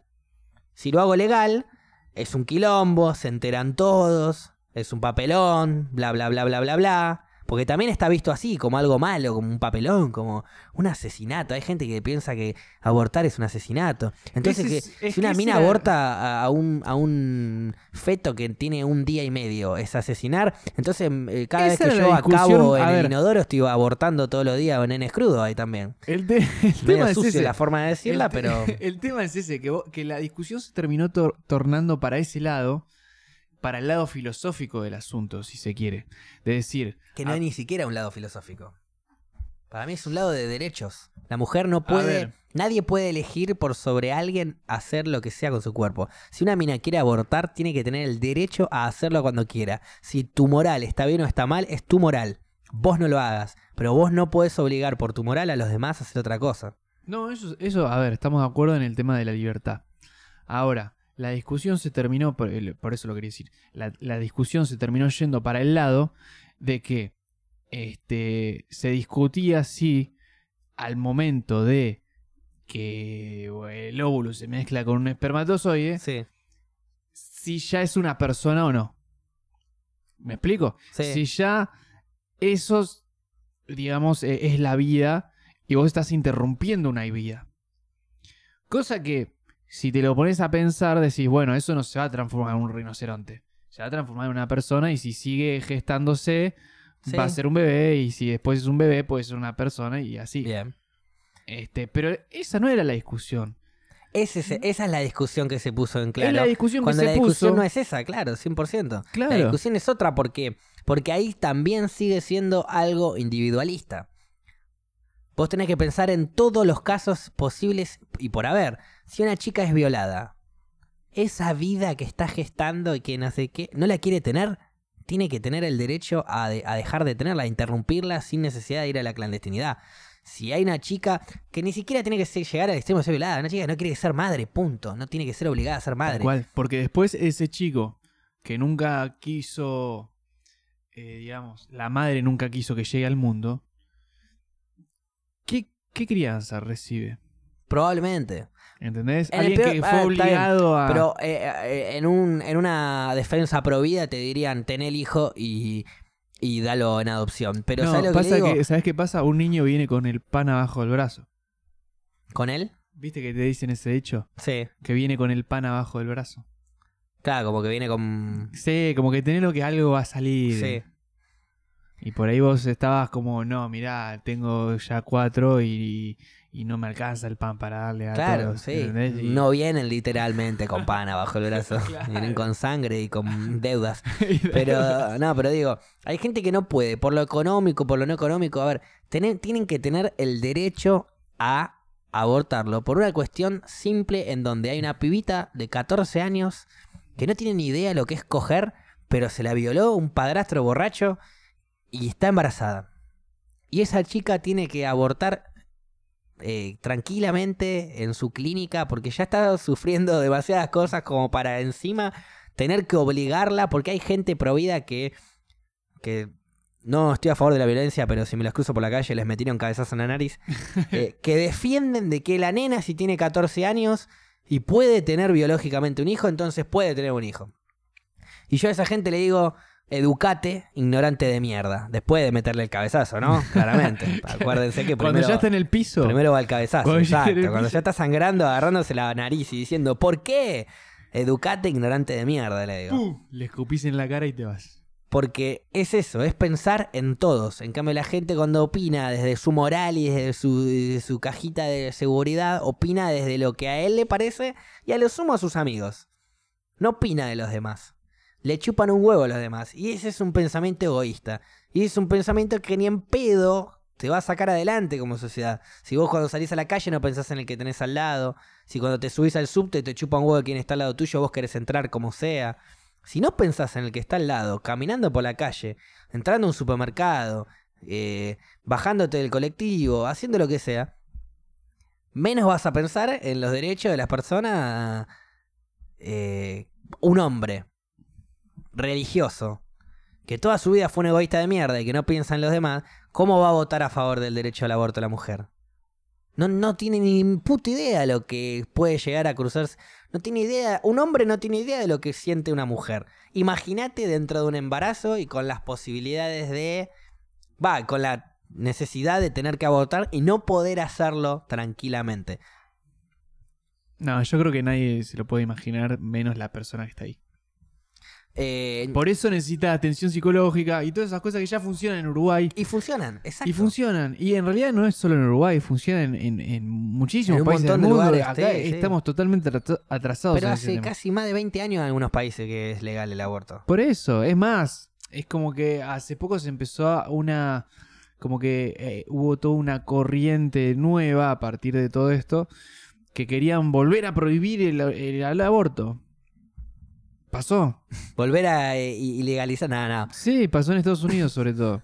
Y es como, dale, viste, como No, hay bueno, gente eso es haciendo esa cuando- campaña. No sé, yo siempre, eh, por, cuando voy por el, por el pensamiento del lado de eliminar derechos, o sea, ilegalizar cosas, prohibir cosas, eso es sacar derechos. Porque, a ver, que la marihuana sea ilegal, que el aborto sea ilegal, todo este tipo de cosas, en donde cada uno decide por sobre cada uno hacer con su vida lo que se le cante las pelotas, es literalmente el gobierno metiéndose en la, en la- metiendo sus narices en, en- la vida de los demás y diciéndole lo que pueden y lo que no pueden hacer. Y eso está mal. Eso es una prohibición. Eso es. Bueno, eh, igual pará, si, no- si no- me no hay- prohíben hay- pegarle un tiro en la cabeza a... Bueno, pero ahí, ahí no, es, no es lo mismo que dije yo. Yo dije, nos están prohibiendo tomar decisiones por sobre unos mismos. Si vos querés pegarle un tiro en la cabeza, estás decidiendo sobre la cabeza del otro. Hay una gran diferencia. Y yo digo, si te querés pegar un tiro en tu frente, pégate tu tiro en tu frente. Mientras que no repercuta a los demás, mientras que tus sesos Claro, no me claro, mientras no. mi cortina, bien, entonces lo sí que vos acuerdo, quieras. sí acuerdo. Eso es lo que yo pienso que el gobierno. Entonces, si eh, un grupo de personas, un grupo de humanos se levanta en contra de eh, hay que prohibir esto, la prohibición de algo eh, es Sí, justamente. sí, pero la, la prohibición sobre algo que implica solamente responsabilidad Totalmente. sobre vos mismo. Obvio, prohibido matar a alguien, perfecto. Pero la prohibición, en este caso, la gente que se levantó a decir que hay que volver a ilegalizar el aborto, levantarte a prohibir un derecho de una persona a decidir sobre su propio cuerpo, sobre su propia vida, es literalmente lo más eh, fascista que hay. Es levantarte en contra de todo. Eh, o sea, porque mis pensamientos son estos y quiero que todos piensen como yo. Sí, sí, sí, horrible. Es horrible. Horrible y es lo que pasó y lo que ganó al final. Es lo que terminó ganando. Terminó Y ganando él. Mi pensamiento a mí es te este y yo hago lo que, quiero. Me puse triste ese día, boludo. Porque ¿sabes la diferencia que había? Eh, no, se, no se legalizó el aborto. Entonces hoy un día una chica que tenía que abortar eh, en la clandestinidad lo va a tener que hacer. Sí. Pero vos, humano de panuelo celeste, si se llegaba a aprobar el, a hacer- a- a aprobar el aborto, la legalización, se, se llevaba a legalizar el aborto, como costó eso, eh, la chica esta no iba a legalizar en la clandestinidad, iba a poder abortar tranquila, con apoyo psicológico y demás. Y vos, que mientras ella aborta en la clandestinidad, por tu pensamiento moral, seguís ahí sentado. Porque a vos no te cambió nada. No te hiciste Y nada si el día de mañana una hija tuya, una madre, una hermana, lo que sea, o vos misma, porque también hay mujeres panuelo celeste, quedás embarazada o queda embarazada y quiere abortar, lo, sepan que lo pueden hacer tranquilos. No lo hagan igual, ¿eh? Porque ustedes están en contra. Y me parece bien que no lo hagan porque No, están de en una, contra. es que a ver, pará. Pero sepan que lo pueden hacer tranquilos. También puede haber alguien que, que, que esté como. Que, que, que piense que está mal hacer un aborto. Que está mal, que es algo que. La verdad es una situación de mierda. No Se Totalmente. la, no se la, pero no se la deseo a nadie. Totalmente. para algo están todas las cosas antes de- para que no pase eso, ¿no? Te puedes poner un forro, podés hacer un montón de cosas. Ahora, cuando llegas a esa situación, este e- es eh, lo último que te queda y puedes estar como no hacerlo, ¿entendés? Como, bueno, no está bien, yo no, no estoy a favor de votar. Decido no hacerlo. Pero tenés la empatía de que si alguien de verdad quiere tener al Exacto. hijo y, y- o el aborto y todo eso, que lo pueda hacer. Tener, eh, tener esa, esa mentalidad para ser empático con el otro. Exacto, eso es lo que yo decía de pensar en, en el otro que está al lado tuyo. Claro. La mayoría de las te obliga a personas. abortar. Eso también es algo como. Por eso yo pienso que la persona que usa un panuelo celeste no es una persona que está defendiendo su pensamiento y su moral. Es una persona egoísta. Porque está en contra del pensamiento de alguien. Y ahí me pueden decir, no, ¿y quién piensa en ese bebé que están haciendo en el útero? eh?". Está bien, ahí volvemos a lo filosófico. Claro. Volvimos a lo filosófico. Sí. Porque si yo quiero terminar con la vida de un útero que está creciendo dentro mío, es un tema mío. No es un tema tuyo, ni de él, ni de ella. Es un tema mío. Y lo decido yo. Y nadie puede elegirme, exigirme a mí lo que hacer y cómo y de qué manera.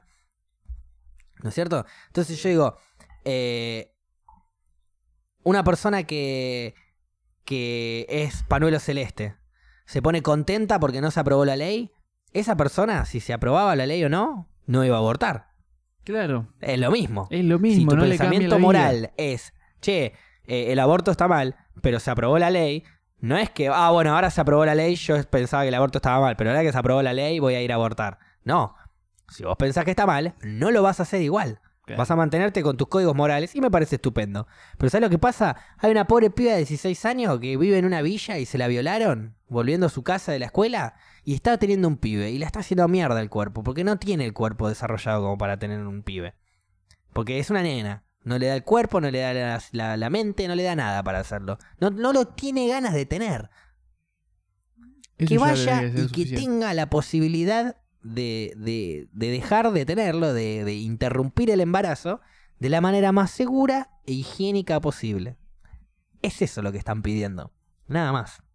No es que estamos pidiendo eh, legalicemos el aborto, así salimos a marchar todos sin forro y empezamos. No, no es eso. Dejen, sáquense esa mente asquerosa de la cabeza. No sé si alguna persona que uh, milita el panuelo celeste está escuchando esto. Me encantaría que me mande un mensaje y, y- que me diga ¿Dónde está ¿Cuáles si son- le pego un cabezazo? cuáles son sus pensamientos y por dónde camina, que estoy buscando una nariz para cabecear. Y estamos de vuelta con En las Rocas, capítulo número 35, El Pajarito. El pajarito. El que tengo acá colgadito. Muy bien. Eh, Hoy nos auspicia Andes, ¿viste? Estaban todos hablando de que se veía la botella. ¿Se veía la botella? No, Sí. no. Que nos auspicie en serio la careta. Claro, Rompete- rompete un sponsor para rompete, En las Rocas, rompete un par de birras, Andes. No, ¿Te puedo contar qué- una historia? A ver, contame, por favor. Salgamos un poco del tema Sí, dramático sí. Te voy a contar una de historia. los debates. Me levanto un domingo, agarro y digo... ¿A qué hora era esto? Poneme en situación. Nueve y media de la mañana. Ah, re temprano para un domingo, boludo. Recontra temprano. Pasa que había un torneo de counter que yo quería ver. Ah, Y bien. entre torneo de counter y torneo de counter, mi equipo jugaba. No mi equipo que yo juego, digamos, sino el El equipo que que, vos- el que yo vos sos fanatizo. hincha. Exacto. ¿Cuál es tu equipo que usas Se llama Mi BR, es un equipo de Brasil. Ah, me Fue cambiando de que organización. Soy te- más fanático de los players que de la- del equipo. Sí, pero sí, sí, sí. O sea, la mueven los brasileros. ahí. Exacto. Bien. Y hay un grupo determinado que la mueve tanto que me caen bien y que quiero que ganen siempre. Bien, me parece recopado eso. Me levanto a las nueve y media de la mañana para hacerles el clásico aguante de siempre de cada torneo que juegan. Bien. Cuando vos te levantás ahí, ¿te quedás como tirado viéndolo? Me levanto, eh, ¿Desayunás? prendo la compu, pongo Sí. en la tele el monitor todo tuk tuk tuk Sí. y me tiro en la cama tapadito hasta la, Ah, hasta sí, la frente y o sea lo único que se me hasta la frente no hasta la nariz lo único que se me ven son los ojos para poder ver el, el partido. De- no me muevo hasta que por lo menos termine el primer mapa Claro. si es muy temprano hasta el segundo mapa capaz también Cuando tenés un break aquí te levantás de exacto ahí nuevo. que hay un break me levanto me pongo los pantalones porque siempre tienen calzones me pongo los pantalones por ahí me lavo los dientes eh, me armo algo para comer me prendo el cigarrillo de ¿Te- marihuana ¿Tenés un pijama o es como. No, remera del día y calzones. Dormís con remera. Cuando uso calzones. es Pero- muy cómodo dormir en bolas. Es muy cómodo dormir en tarlipes, sí, es verdad. invierno es como más complicado por el tema de que tenés que tener una muy buena frazada. o- Exacto. Yo, el momento en el que más dormía en pelotas era cuando estaba en Nueva Zelanda, que era el momento de más frío que tenía, porque jamás sufrí tanto frío, pues eran temperaturas en el campo de, no sé, menos 3 grados, menos 5 Ah, grados. frío, frío. Pero tenía unas sábanas polar Ah. que era ideal para huevo y culo pelado. ideal. Claro, como que Entonces- podía respirar todo. Exacto, todo juega, todo, todas las, las fricciones calentitas, no, todo espectacular. Claro, claro, hermoso. Así que nada, recomiendo frazada de polar para los huevos. Eh, pero sí, duermo con remera. Me levanto, pongo el partida, pa- primera partida, pierde mi equipo. Dije, bueno, era un equipo, el rival era un equipo fácil de ganar. Pero Pero en perdió. semifinales, en un torneo que iba a ganar en mi equipo seguro. O un batacazo. Y ya dije, ya spoileé cuando dije había, así que sí. Juega primer mapa, lo pierden por una ronda, ahí nomás. De pedo encima la última ronda, o sea. Ahí nomás. Bueno, ahí viene el segundo mapa. Le ganan tranquilo. Es el mapa que eligieron ellos, aparte. ¿Qué pasa? Pierden. Están perdiendo, van perdiendo. Y en el transcurso yo me levanto a ver Counter y veo Counter y no me muevo de mi casa hasta ver Counter. Pero en el transcurso de que iban perdiendo, me iba mandando mensajes un amigo, conocido como el detective canábico. Ah, es el que vamos, el que. El que vamos a tener el, el- el placer de hacer el podcast el sábado que viene, especial La Plata. Eh, nah, Lo vamos el- a ir a saludar, ya que estamos, tiramos el spoiler. mirá la No bomba lo que habíamos dicho tirando. todavía, ¿no? Sí. Todavía no lo habíamos dicho, ahora está sábado- confirmado. Confirmado. Sábado que viene, La Plata con el detective canábico, Oh. podcast en las rocas. Eh, me, manda, eh. me manda mensaje el detective. Vamos, vamos, grande el detective, dicen ahí. Vamos. Fenómeno, Bien. se viene con todo, ¿eh? Pero bueno, me manda el mensaje el detective, yo viendo a mi equipo de Counter perder y digo, eh, ¿qué hago? ¿Me sumo a su plan o no me sumo a su plan? Su plan eh, ocupaba casi todo el domingo y eso significaba perderme el Counter. La última parte del. La, la posible final. Ok. Le digo, ok, dale, me sumo a tu plan. Bien. Pierde mi equipo finalmente, así que esa final me la metí en el culo. Y me fui a su plan. ¿Y cuál era su plan? Me invitó a que yo presencie como invitado de mi primer copa canábica que fui en mi vida. Primer copa canábica que fui en mi vida. Fue este domingo, ayer. Wow. Pará, ¿y había una copa de verdad? Había más de una copa. Había primero, segundo y tercer lugar de indoor, de outdoor. Y había un puesto de, o sea, primer lugar solamente de extracciones. ¿Cómo o sea, es? ¿Extracciones? extracciones es el rosin, la cera, Ah, sí, sí, sí, sí, sí. con la prensa, con todo eso. Bueno, Sí, sí, sí. había primer puesto en extracciones. Había primer, segundo, tercer puesto de indoor y de outdoor. Fua. O sea, era bastante gente la que estaba participando. Sí, sí, sí, mucha gente, mucha gente. Era en una casa quinta enorme por el tigre, más o menos. ¿Y cómo se, cómo se elegía, digamos? ¿Cómo era? que- Eh, vos podías ir, a ver, había un grupo de jurados picantes, digamos, y otros jurados random que eran cualquiera que iba que pagaba la entrada como jurado. Ah, ok. Vos pagas la entrada como jurado y lo que haces es eh, fumar todas las cepas que te dan y decir cuál te gustó más. No te dicen el nombre de ninguna, no te dicen quién las hizo ninguna, solamente te dicen esta es la 1, esta es la 2, esta es la 3, esta es la 4 y vos decís Ah, cuál ok. te gustó Vos más. por ahí eh, podías estar fumando una que ni siquiera sabías de quién o cómo se llamaba, Exacto. pero decías, no, me gustó más la 1. Totalmente. Me gustó la 1, me gustó la 3, me gustó la 1, me gustó la 5, me gustó la 2, me gu- así. Uh, muy bueno. Y bueno, y no eran de 1 al 5, eran de 1 al, no sé, 50. Ah, era un montón. En un momento yo digo, a ver, pasame la 42, escucho y digo, ok. Había un montón de gente, no, no, había un montón de gente. Zarpado. Había un montón de gente posta, había carpitas para comprar semillas también, si querías. Muy bueno. Un poquito de merchandising también, fertilizante, tierra. Había gente que llevó sus plantitas para dejar al sol durante el día, en buena energía. Muy bueno. Eh, nada, gente que fue de invitada a mirar, yo como yo. Yo porque tengo la suerte de estar con el detective canábico, entonces cada paso que dábamos era como tremendo. claro. Eh, lo conocía a la gente, saludaba a todo el mundo, todos los activistas más zarpados, todos los cultivadores más zarpados lo conocían. Eh, nada, la verdad que estuvo muy bueno. Qué Eh, divertido. y fumé una banda de marihuana. Y Fumé esperá, más de 12 cepas. Déjame, déjame sacarme esta duda. Todas las preguntas que tengas, A ver, hacémelas. porque a mí me pasa de que cuando digo, bueno, es una copa canábica, ¿no? Sí, Hay 50 expositores. bien. Entonces vos probaste uno, Sí, probaste el segundo, sí. probaste el Exacto, tercero exacto. y llegaste al, al 40 y te, faltan 10 todavía. Cuando yo llegué, mm, lo primero que hago es caminar, entrar caminando, saludar a un par de personas, amigas del detective, y ir a la parte de donde estaban los jurados, que me puse hasta con el dueño de la copa a armar las a ayudarlo. Lo estaba ayudando a armar los premios yo. La bolsa de los premios. Muy bien. Qué sé yo, el que ganaba el primer puesto llevaba un vaporizador con esto, con lo otro. Bueno, yo iba armando los premios y le iba metiendo un par de mer- merchandising del detective también que llevó un para. Qué bueno, un vapo. Sí, uno se llevó un vapo, otro se llevó una carpa de indoor. Eh, bueno, se han llevado. eh, también es- son como unas cajitas de plástico para germinar. No, sé- no Ajá. se llaman germinadores, pero bueno, yo le digo germinadores pues es más fácil. Bueno, unos germinadores así grandes.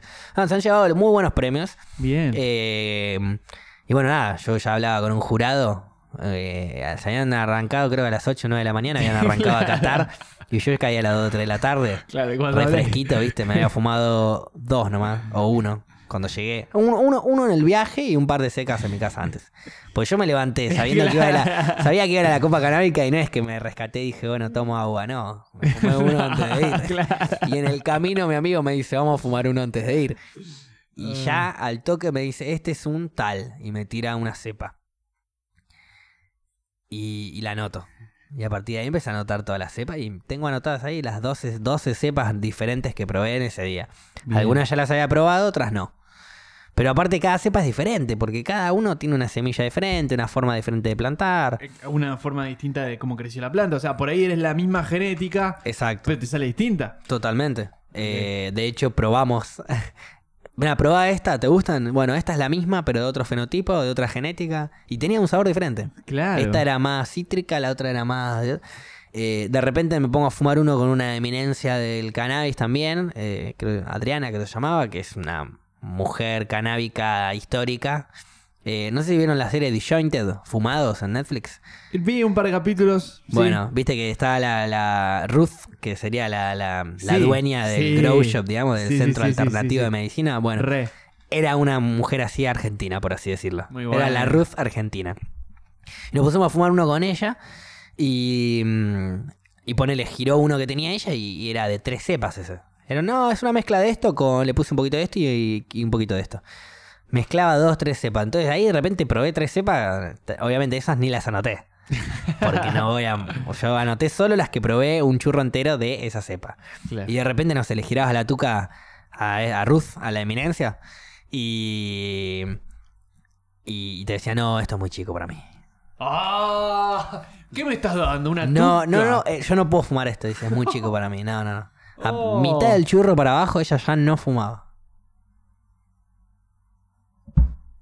Zarpado. Por cuestiones de tengo mucho y aguante el sabor a cannabis, no sé, no, ¿Pero no- qué hacías si le llegaba una tuca? Te no le- no, no, yo le, yo le di la tuca. Me dijo, Ah. no, no, gracias, esto es muy chico para mí, me dijo. Claro, me imagino la Pero, cantidad pero de- ni siquiera. A ver, yo he conocido gente fumona y he conocido gente fumona careta. Claro. Esta es una señora. Esta es una eminencia del cannabis. Esta señora me dijo, esto es muy chico para mí, de verdad. Pues por ahí a cualquier persona le das dos secas de una tuca y le pega. Sí. Esta señora no puede fumarse una tuca. Esta señora necesita fumarse un porro. ¿No es cierto? Yo, que soy un fumón, o sea, bastante fumón, mucha gente es- es- debo ser el fumón que más conocen. eh, o sea, la persona que más fuma, digo, que conocen. Yo, con una tuca estoy bien. o sea, Sí. yo me fumo una tuca de dos, tres secas Pero y me va a una- pegar y una estoy tuca que, loco. que- que la mandan a competir en una copa. Claro. Es porque no es cualquier Y tuca. una tuca, No eh, es un y, prensadito y de no no arman eh, finitos. Arman Claro. porros, que una, una seca es un gramo. Entonces vos decís, por eso, arman unos Una porros gigantes. Claro. Oh. Cada porro era de 2, 3 gramos de repente. Claro. Entonces yo digo, bueno, yo agarraba esa tuca de dos secas, yo, un fumón, fumón, y ya quedaba loco todo el fin de semana más o menos. Pero esta señora me dice, no, no, esto es muy chico para mí. Bueno, hemos encarado diferentes situaciones también. Cada Porque, vez. porque encima el domingo era un día Un día hermoso fue. hermoso, sol. Sí, había música con parlantes, se sortearon un montón de cosas. Yo no participé de los sorteos porque necesitabas el, el número La de la entrada. entrada y yo Claro, entré ahí de huevo. Claro, yo entré como hola, vengo con él, permiso. Y, y bueno, nada, fue, fue la verdad bastante zarpado. Eh, Bien. se quejaban, y, y yo es la primera vez que voy, pero se supone que siempre en todas las copas pasa lo mismo. Y es que eh, no había buena comida. y todos decimos Pero lo ¿cómo haces mismo. para bajonear? A ver, ¿qué, qué comida preparás también, loco? Porque- Cualquier cosa, pero en cantidad. Porque sabe que el bajonero, el fumón, te va a comer cualquier cosa, pero te la vas a comer en cantidad. Claro. O sea, vos, vas- vos querés venderle, no sé, sanguchito de jamón y queso, eh, no sé, un hamburguesa. Querés hacer patis a la parrilla y querés dar una opción vegana si querés y haces unas berenjenas o algo así, no sé. Sí, no sí, conozco sí, muchas un opciones un vegetarianas, patty pero vegano. claro, hacemos un pati vegano y un pati carnívoro. Haces en cantidad eso y se va a comer todo. sí. Bueno, se ve que de vuelta eh, eh, faltaba, faltaba. Bueno, ahí, ahí bocha de pizza o guiso. Justamente lo que se hizo ayer. lo- lo- Un pollo al disco, ¿viste? no, no, lo que se hizo en la copa ayer fue. eh, se dieron tartas de verdura y guiso. ¡Qué bien! Giraron guisos por todos lados. Yo no llegué a comer, ¿por qué? Porque yo me clavé tremenda milanesa antes de ir, porque dije voy a comer venir. antes de ir, claro. No, no sé si me la vi venir, pero yo ya había fumado un poquito antes, ya me empezaba a agarrar el hambre y dije, me voy a fumar todas las cepas que pueda, voy a fumar todo lo que pueda en ese día. Entonces, algo tengo que ir con la panza, no, no, no llena, pero un poquito. Pues. Tal cual. Y me clavé una milanesa bastante prominente. Bien ahí. Caí bien comido, entonces ni bien llegué, mi amigo no había comido, quiso comer, se clavó un locro, yo pasé por el momento, pero me hubiese... Un locro no, perdón, un guiso quise Un decir. guiso. Un guiso. Pero dije, bueno, voy a agarrar, después me agarro un guiso. Pero después no había comida. Cuando Claro, yo ya llegué, cuando yo llegué se estaban repartiendo la comida y a la media hora, 40 minutos ya no había comida. Claro, quedó cortina. No, no, Le tremendo. mal. Una mesa dulce había. Esa En duró un nada. momento. Esa duró En un momento yo estaba sentado porque, viste, íbamos caminando y fumando, no sé. eh, Hola Milton, ¿qué haces? ¿Todo bien? Sí, eh, ¿qué haces, detective? ¿Cómo te va? Le decían, viste, a mi amigo. A ver esto. Y, y le mostraban, viste, un, un cogollo. Mira esto, le dicen. Pum, a ver esto, decía el detective. Uy, qué rico, armalo, armalo. Dale, dale, dale. Y lo armábamos y fumábamos. Y hacíamos dos pasos y nos encontrábamos con otro. Mirá lo que tengo, a ver esto. Uy, qué rico, a ver, armalo, fumalo. dale, Pum, nos sentábamos y bueno. Todo el tiempo así. Y, y en una vuelta, estábamos sentados en una de estas vueltas fumando con un grupo y, y se escucha que dice, bueno, ya está habilitada ahí la mesa dulce para los que quieren ir a comer algo. Y yo di, hago así, me doy vuelta, miro una Gente mesa. corriendo. No, no, una mesa con tres, cuatro tortas. Tranquilas, igual, ¿viste? Medio pasta flora, una de esas, ¿viste? De ricota. sí, sí, sí, bueno. sí, pero va- van. Me doy vuelta, me gira el porro, lo fumamos, sigue girando un poquito más, segunda vuelta, qué sé yo, cuando me doy vuelta, vuelvo a mirar la mesa, habían pasado cinco minutos, No había diez nada. minutos. Estaban todas las tortas vacías ya. Ya no había nada. Y como y yo digo, no, eh, me decía, no, eh, un, un- chico que, que, que conocí ahí, un muchacho que conocí ahí, que con el que estábamos fumando, súper eh, cultivador, viste, experto, número uno, dice, no, la verdad me decepcionó, me decepcionó mucho esta copa. Algunas flores estuvieron bien, me sorprendieron bastante, pero la verdad, como siempre, loco, poca comida. La- claro, la había desilusionado yo- no por el tema del cannabis, Y sino yo por digo, el tema no, no, las flores muy bien, pero poca comida, dice. Y yo digo, claro, obvio que poca comida. Acá deberías ponerte. Yo llego mal, acá, uy, se, se vendía, había un chabón que se ponía un puestito de choripanes. pero mira, te la hago más mes. simple. Te la hago más simple. Una olla hirviendo, salchichas. Y te vendo panchos. Te vendo 100 paquetes de salchicha y cada pancho te lo vendo a 10 pesos. Y, y hago, y hago precio. Sí, si el paquete de salchicha de 12 me sale, no sé, 120 pesos, vamos a decirle 10 pesos a la salchicha. Vendo a 30 pesos la salchicha, hago 20 pesos por pancho. Y, y vendo 100 paquetes de salchicha mínimo, porque estos bajoneros te clavan de a 6 por cada dos horas. Porque te clavan 6, se fuman 6 porros y se quieren clavar 6 más. Somos así, me incluyo.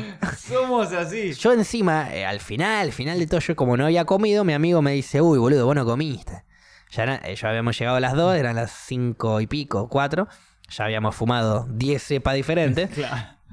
Mi amigo me dice, boludo, vos no comiste. Pará que te iba a buscar algo. Y se va. Y, y no volvía. Y yo dije, bueno, no debe haber un carajo, igual ya fue. Giró otro, seguimos fumando, que no sé qué. colgado. Cuando viene, me trae un pedazo de tarta. La devoré en medio segundo. Claro. Y mientras todos me miraban con caras de Hijo de puta. hijo de mil puta tiene comida. Ese hijo de puta tiene comida. Vamos a darle. Claro, porque aparte son todos los fumones quieren comer y encima son colgados Claro. y no traen su propia comida. ¿viste? Claro, lo, único que traen, lo único que traen es mate, pero el mate te da ganas de mear, no te da hambre. No, y aparte, el mate es como que un rato te camufla el hambre, te la camufla. Pero se te acaba. eh, te la caretea para que, la eh, llegue- para que llegues al almuerzo si querés, pero Claro. después no, no te va pero a cubrir todo el el día. doble de hambre. No es Exacto. que, que, que lo piloteás y bueno, tenés el mismo hambre que hace un rato, ¿no? No, no, después tenés que comer bien. Claro. Si la piloteaste con mate después, tenés que tener algo, un bizcochito, algo tenés que tener para en- engañar el un- estómago, por lo menos. sea un Don Satura, ahí viste ese Claro. medio rancio. Y me como todo el paquete y, y- y que, que se anime alguno a pedirme uno. Le como los dedos. ¿Viste ese que como que está así? Y como que saca así medio que... Claro, lo saca de costado, se hace el boludo y mira tiene- para otro lado. claro, lo tiene en el bolsillo. Permiso, y lo va sacando de poquito. ¡Él! ¡Él tiene comida! Se escucha el paquete. "¿Él ¿Tiene comida? Darlo. Y En el colegio era así. En el colegio era así. Todos pedíamos un poquito de algo.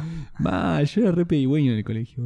Yo a veces sí, a veces no. Pero más que, más que pedir comida, pedía plata para comprarme mi comida.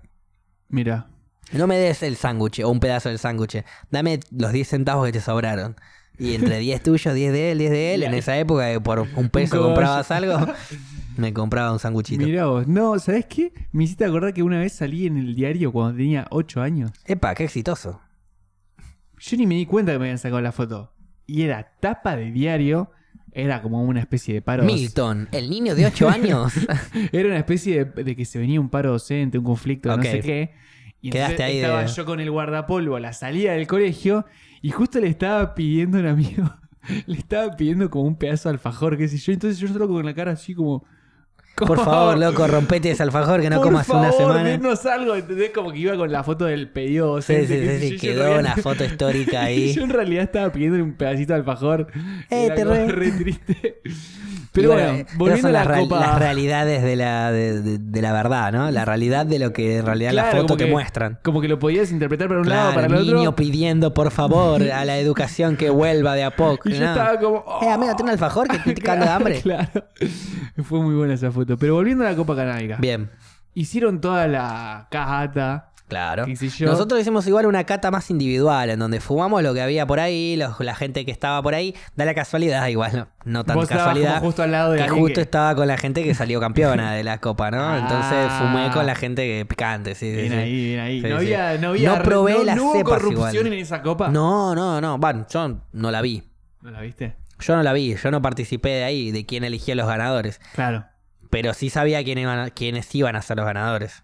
Pero ¿sabes quién la organizó y quién Antes ganó? de que lo digan, poner lo sabía, pero porque me lo dijeron. Sí, sí, sí, sé que lo organizó. Pero los que ganaron nada que ver. Es como que, por ejemplo, tercer puesto salió un chabón que arrancó a cultivar hace 2, 3 años. Que le enseñó el detective, sí.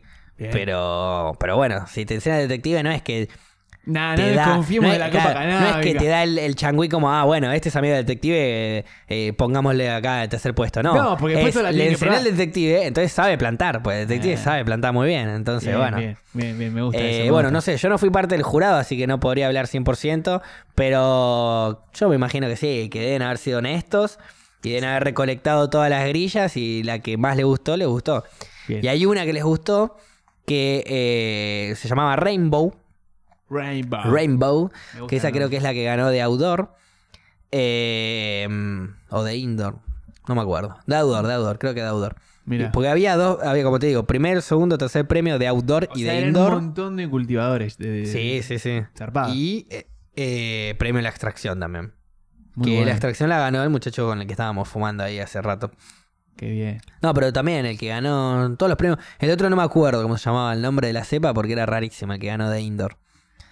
Pero. Pero digamos, fue una experiencia que la disfrutaste a pleno. Sí. Fue mucho mejor que quedarte viendo Counter. en No, sin duda. Contar encima la final que no llegó mi Que no equipo, llegó me cortaba lo de equipo. huevo. Claro. Sí, no, no, era un domingo que bueno, yo no tengo nada para hacer un domingo, me quedo en pantufla fumando uno y, jugando, y viendo counter.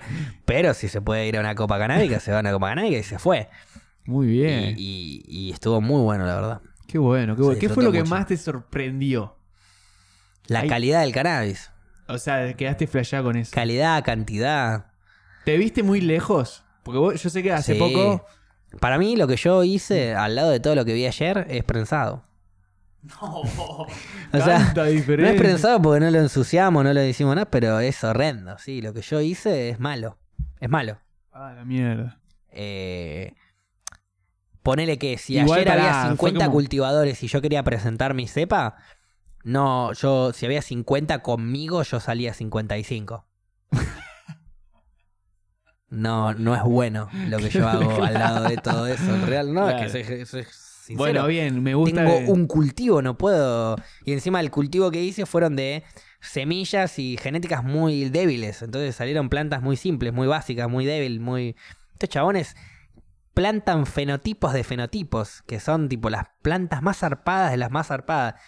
Plantan 100 semillas, hacen 100 plantines chiquititos. De los 100, las 5 mejores la agarran. De las 5, las 2 mejores. Y, y es como que van probando cosas. O sea, y plantan eso de lo mejor hace años. Y ahora tienen los frutos de eso. Claro. Yo, una plantita de una semilla que tiré. Yo no puedo decir que. que, que no puedo ni competir ahí en nada. En absolutamente nada. Bueno, pero es porque también fue tu primera experiencia. Olvídate. Yo me imagino que eh, debiste aprender Ahora mucho. ya, claro, ahora ya voy a, ahora en, en esta semana voy a arrancar un, un ciclo nuevo de Bien. cultivo. Eh, con un amigo, lo vamos a hacer en conjunto de a dos. Vamos a poner tres plantitas cada uno. Bien. Y pues tenemos ganas de probar cosas diferentes. Tenemos ganas de hacer tres plantas cada uno de cada uno tener una genética, o sea, tres genéticas diferentes. Bien. ¿No es cierto? Sí, sí, Ponele, sí, si ponemos una sativa, una híbrida y una índica, pero cada uno con la misma genética, pero con una forma de cultivo diferente. Él va a cultivar las suyas, yo las mías, pero en el mismo microclima, digamos, la Pero misma ¿cómo haces carpa. para tener una forma de cultivo diferente en el mismo microclima? Eh, por eh, la poda. Yo la puedo podar para Ah. arriba, la puedo podar para los costados, la puedo, bueno. Pero que es un coso gigante. O sea, para Sí, tengo una carpa una enorme. carpa, Una carpa enorme. una carpa de circo tenés. Una carpa de un metro por un metro por dos metros. Ahí entran seis plantas tranquilamente en el- Un metro por un metro por seis. Oh, sí, es por dos. bastante. Un metro por un metro por dos metros. Sí, sí, sí, es bastante. Es grande. Aparte es alta. Es muy alta, entra, por eso puedo, puedo plantar muchas más plantas. 6 está bien para la forma de corte que quiere hacerle. Eh, y bueno, generaremos acá nuevo cultivo y yo creo que ese va a estar mucho más propio de, de lo que hicimos ahora. Bien, le tenemos fe. Así Le tenemos salud. fe. Va a ver si se presenta para la próxima Copa Canábica. Exacto. Bien. Están hablando muy bien de nuestras remeras. Te lo quiero aclarar. Pero, justo- claro, Black Sabbath y Zeppelin, Sí, como, como que no, no vinimos. Ni coordinamos, no, no. no, no fue algo que charlamos ni No. nada. Pero justo vinimos con eh, remera de bandas. Pintó remera de banda. Igual yo tengo mucha remera de banda. Sí, yo también. Igual hace mucho no me compro remera de bandas. Últimamente estoy más como.